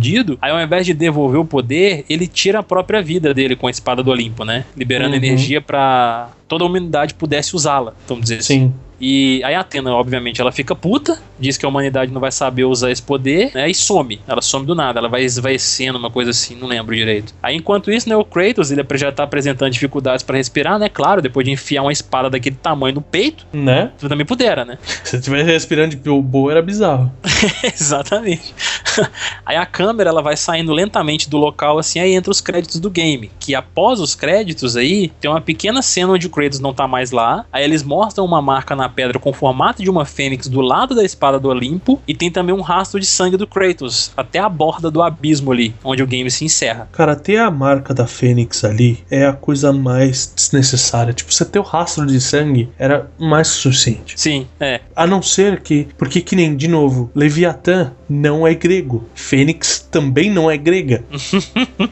Fênix Né? não é mitologia grega. Fê- Fênix é, é mitologia do Oriente Médio, cara. Pois é, então. O jogo se encerra aí, né? Tipo, fica aquele gancho se teríamos um novo God of War ou não. Aí, tipo, veio o God of War Ascension aí, né? A gente vai falar dele aqui rapidamente, só citando, porque o pessoal pode falar, não, mas ele é uma continuação e tal. Não é. Ele é uma. Ele conta uma história ali, logo após Kratos mandar o Ares pra puta que pariu. Só Uhum. que o Ares, ele prende o Kratos aí nesse meio tempo e coloca as fúrias, né? Que a gente já até mencionou aí, que elas nasceram do sangue De Cronos que jorrou no chão. Exatamente. E diz a história que elas são aquelas que punem as pessoas que vão contra os deuses. Sim. Então é isso, o, jogo se inicia com o Kratos preso, aí é onde é revelado também que o Ares, ele queria tomar o Monte Olimpo pra ele, inclusive ele tem um coito ali com uma das fúrias e nasce o Orco, que é um outro personagem do game também, que ele acreditava que seria a chave pra ele pra ele poder tomar o Olimpo, Uhum. e é isso, entendeu? Aí você vai, tipo, no decorrer do game você enfrenta o Hecatonquirus, né, Sim. também. Eles são irmãos dos, dos titãs. Exatamente, é muito bom a, a luta contra. Eu acho que é um dos pontos mais altos do game, cara, ali. Porque, é, infelizmente, o God of War Ascension não chega nem nos pés dos, dos jogos anteriores, do 1, 2 e do 3. E é, tiveram algumas mudanças de jogabilidade ali que eu não curti. Os golpes, né, do Kratos, quando você aperta o quadrado, aquela sequência completa, foi reduzida. E ela só é completa quando você enche uma barra. Isso é muito frustrante, sabe? Uhum. Eu achei muito ridículo isso. o analógico da esquiva, né, que você utilizava nos games anteriores, quando você tá batendo, você não consegue usar a esquiva. Você tem que parar de bater pra você usar. Nos games anteriores não era assim, não. Você Uhum. tava batendo, você podia usar a esquiva e ele desviava. Nesse não. O que deixa mais frustrante ainda. Tipo, dificultou um pouco mais o game e tal, mas, porra, deixa muito frustrado isso, cara. Porque você tem um monte de inimigos e você quer fazer, desferir aqueles golpes poderosos do Kratos pegando um tanto de uma vez, você não vai conseguir, cara. Sim. É foda isso. Então, assim, o God of War Ascension é um jogo legal, sabe? Tem uma historinha legal, porque você vê uma parte do Kratos mais humano aí, porque tem um momento lá que uma das fúrias coloca o Kratos em uma ilusão que ele encontra a filha e a esposa dele. Isso é muito legal, você vê esse contraste mais humano do Kratos aí, entendeu? Mas não chega nem nos pés do- dos anteriores. E a representação do Hecatonchiro tá horrível. Sim. Que merda aí, né? Não faz sentido essa merda aqui. E é o ponto alto do jogo pra mim, cara, a batalha contra o agora? Falando rapidamente pra gente poder fechar o cast, já tá muito longo, né, meu cara? O God of War foi anunciado aí, o novo. Falar rapidamente aqui agora, né, Verta, que ele vai se passar na mitologia nórdica. Mas isso já foi comprovado? Tipo, ou vão transferir a Grécia pro norte? Não, eles comprovaram isso mesmo, que vai se passar na mitologia nórdica aí. Tanto é que, tipo, se você, você assistiu o trailer do God of War, o novo, né, que saiu no E3 de 2016 Sim, agora, ele tem já elementos ali da mitologia nórdica. Já, já tem. né, o Valhalla, que é citado, é, o Kratos, o machado que ele utiliza no trailer, ele puxa como se- igual o Mjolnir do Thor, né? Então, assim, muitos elementos da mitologia nórdica estão ali. Uhum. E, cara, muita gente questionou a- essa mudança de mitologia, questionou a mudança do game, porque o estilo dele mudou completamente. Eu tô bem animado, cara. Eu gostei muito dessa mudança e ver o Kratos mais humano, porque tem um filho dele agora, né? No trailer também sim. lá, essa interação dele com o menino. E eu gostei muito de ver o Kratos mais humano, cara. Tipo, não é mais só vingança, vingança, vingança. Vai ser, tipo, uma trajetória, não sei da história ainda, como é que vai se desenrolar ali, Uhum. mas é ele ensinando o filho dele a ser um guerreiro, a ser um deus, vamos dizer assim, um semideus, e o filho dele ensinando o Kratos a ser humano de novo. Isso foi uma frase que o próprio diretor do game usou, que eu achei demais, cara. Definiu pra mim esse God of Não, War. legal. Se, se eles vão trabalhar um enredo mais elaborado e tudo mais, sou totalmente a favor, sabe? Sim, exatamente. Então, na expectativa aí, cara, pro God of War novo, Uhum. né? Esperar mais novidades aí, vai ser muito foda. E já confirmaram que vão ter outros games com o Kratos, porque muita gente tava achando, ah, o Kratos vai morrer nesse game e a gente vai assumir o filho dele. Não, vai ter o Kratos nos outros games sim, já confirmaram isso também. Ele vai pra onde? Pra Arábia? É, vai pro. Egito? Ah, não, ele vai com certeza matando a galera. Matar do- os deuses egípcios também.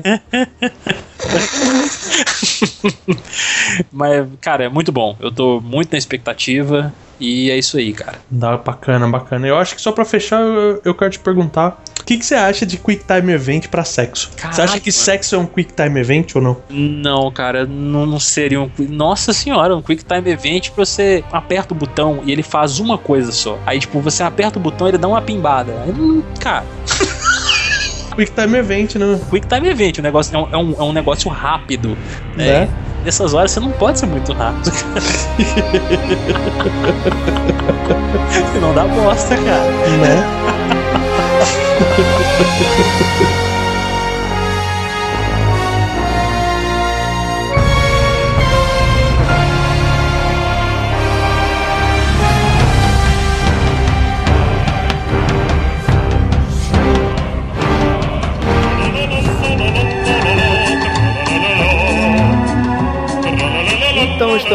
volta agora para a leitura de e-mails e comentários lá do podcast sobre Zelda, após a chacina do Olimpo, né? Tô de volta aqui com meu amigo Rodolfo Cunha. É isso aí, a limpeza do Olimpo já foi feita, então. Vamos voltar para um mundo um pouquinho mais sereno, mais bonito, né? De fadas, de duendes saltitantes, né? De Zelda. Isso aí. E antes eu queria falar uma coisa, eu estou indignado com esses participantes do Meia Lua Cash. que Falaram que Majora's Mask é um jogo ruim, cara. Como assim, cara? Ah, cara, é mais ou menos, né? Fica naquela. Joguei recentemente a versão do 3DS e, tipo, o remake lá ficou muito foda. Esse jogo é muito. É o Zelda mais intrigante, mais dark, né? Ah, isso é. Enfim. Só queria deixar registrado aqui. Primeiro comentário do Matheus, esse foi então. Primeiro comentário aqui do Matheus dos Santos. Mas antes da gente ir para os comentários, vamos falar rapidinho da nuvem. Conta aí, Matheus. A nuvem, que é a nossa parceria aqui com Meia Lua, que vende joguinhos digitais pra você. Você pode comprar o jogo lá no site deles, né? Que é o www.nuvem.com.br, nuvem com dois U's. Por isso que a gente fala igual um retardado nuvem toda hora. Nuvem. É. o cara digitou um a mais sem querer e mandou registrar o domínio, né? É. Sacanagem à parte. Então, entrem lá, vocês podem comprar o jogo e baixar o código direto pro Steam. E melhor do que isso, a gente também tem a parceria, né? Então você tem um cupom de desconto de 10% de desconto, que é o Meia Lua na Nuvem. Tudo junto. E, inclusive você pode acumular desconto. Se tiver um jogo na promoção, sempre tem umas promoções loucas lá de pacotes e tal, né? Então você pode ir lá e comprar 10% de desconto em cima do desconto da promoção ainda. Então corram lá e acessem. Show. Melhor que isso impossível, hein?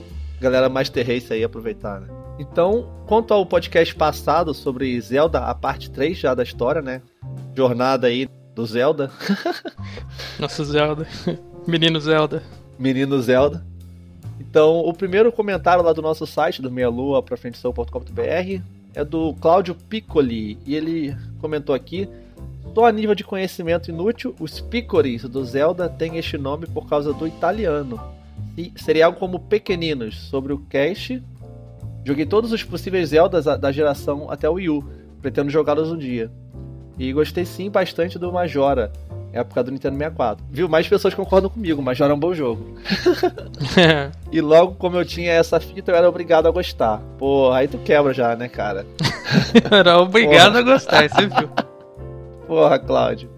O jogo era bem interessante, mas a questão dos três dias eram desgastantes.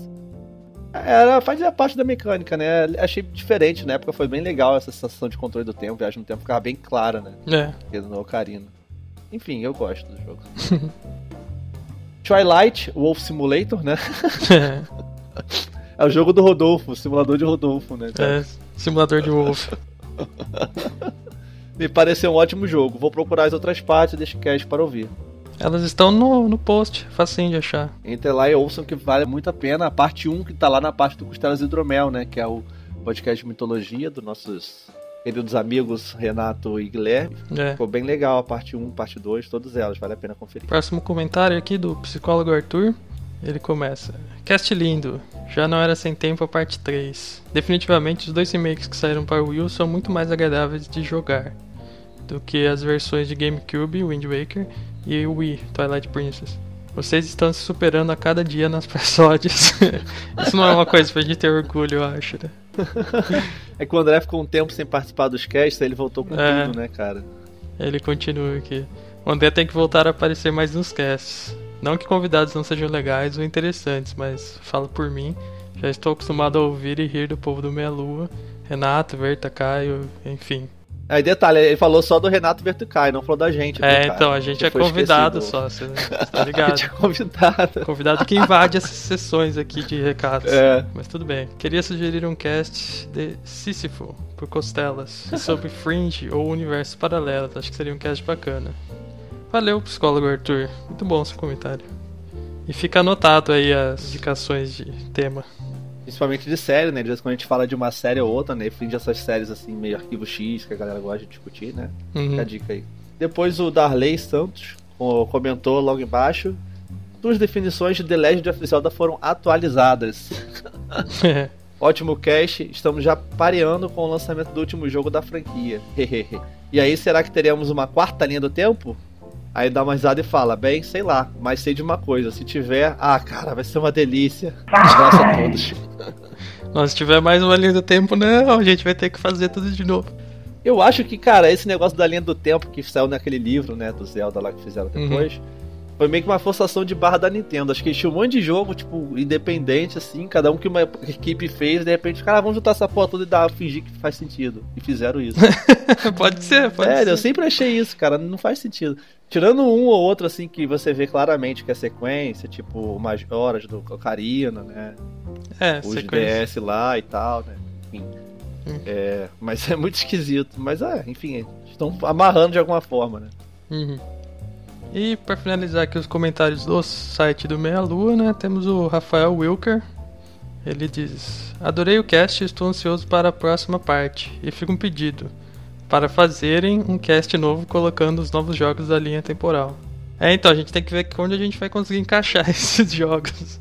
É, e ver, esperar dizerem até onde vai estar também na linha do tempo, né? É, Novo Zelda. Já tem um novo aí pra sair.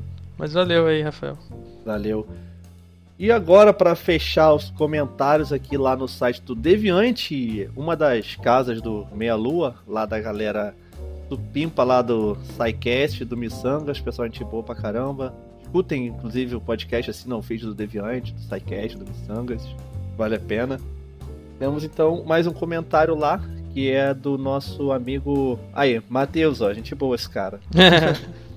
Matheus William Auler. Parabéns pelo conteúdo que vocês apresentam neste cast. É muito bem trabalhado, muito bem pesquisado e completo. Obrigado por fazer esses especiais sobre a minha série favorita, Coração, Coração, Coração. Teteus lê até os emoticons. Né, cara? RS, RS. É. Tipo assim. né? Valeu, Matheus. E o pessoal do Deviante tem que comentar mais, poxa. Só um comentário no Deviante. Isso, participe, gente. E a gente lê todos os comentários, responde. Nós gostamos muito de comentários. E é isso aí, galera. Antes de fechar, ô Rodolfo, tem uma pergunta pra você, cara. Vixe, lá vem. O que você faria se tivesse poderes de deuses? Ah, eu saía matando os outros, né? os outros deuses. Ia seguir o exemplo do nosso amigo Kratos, né? É, ué, se ele fez deu certo, quem sou eu pra mudar? né? Que delícia de Deus, cara.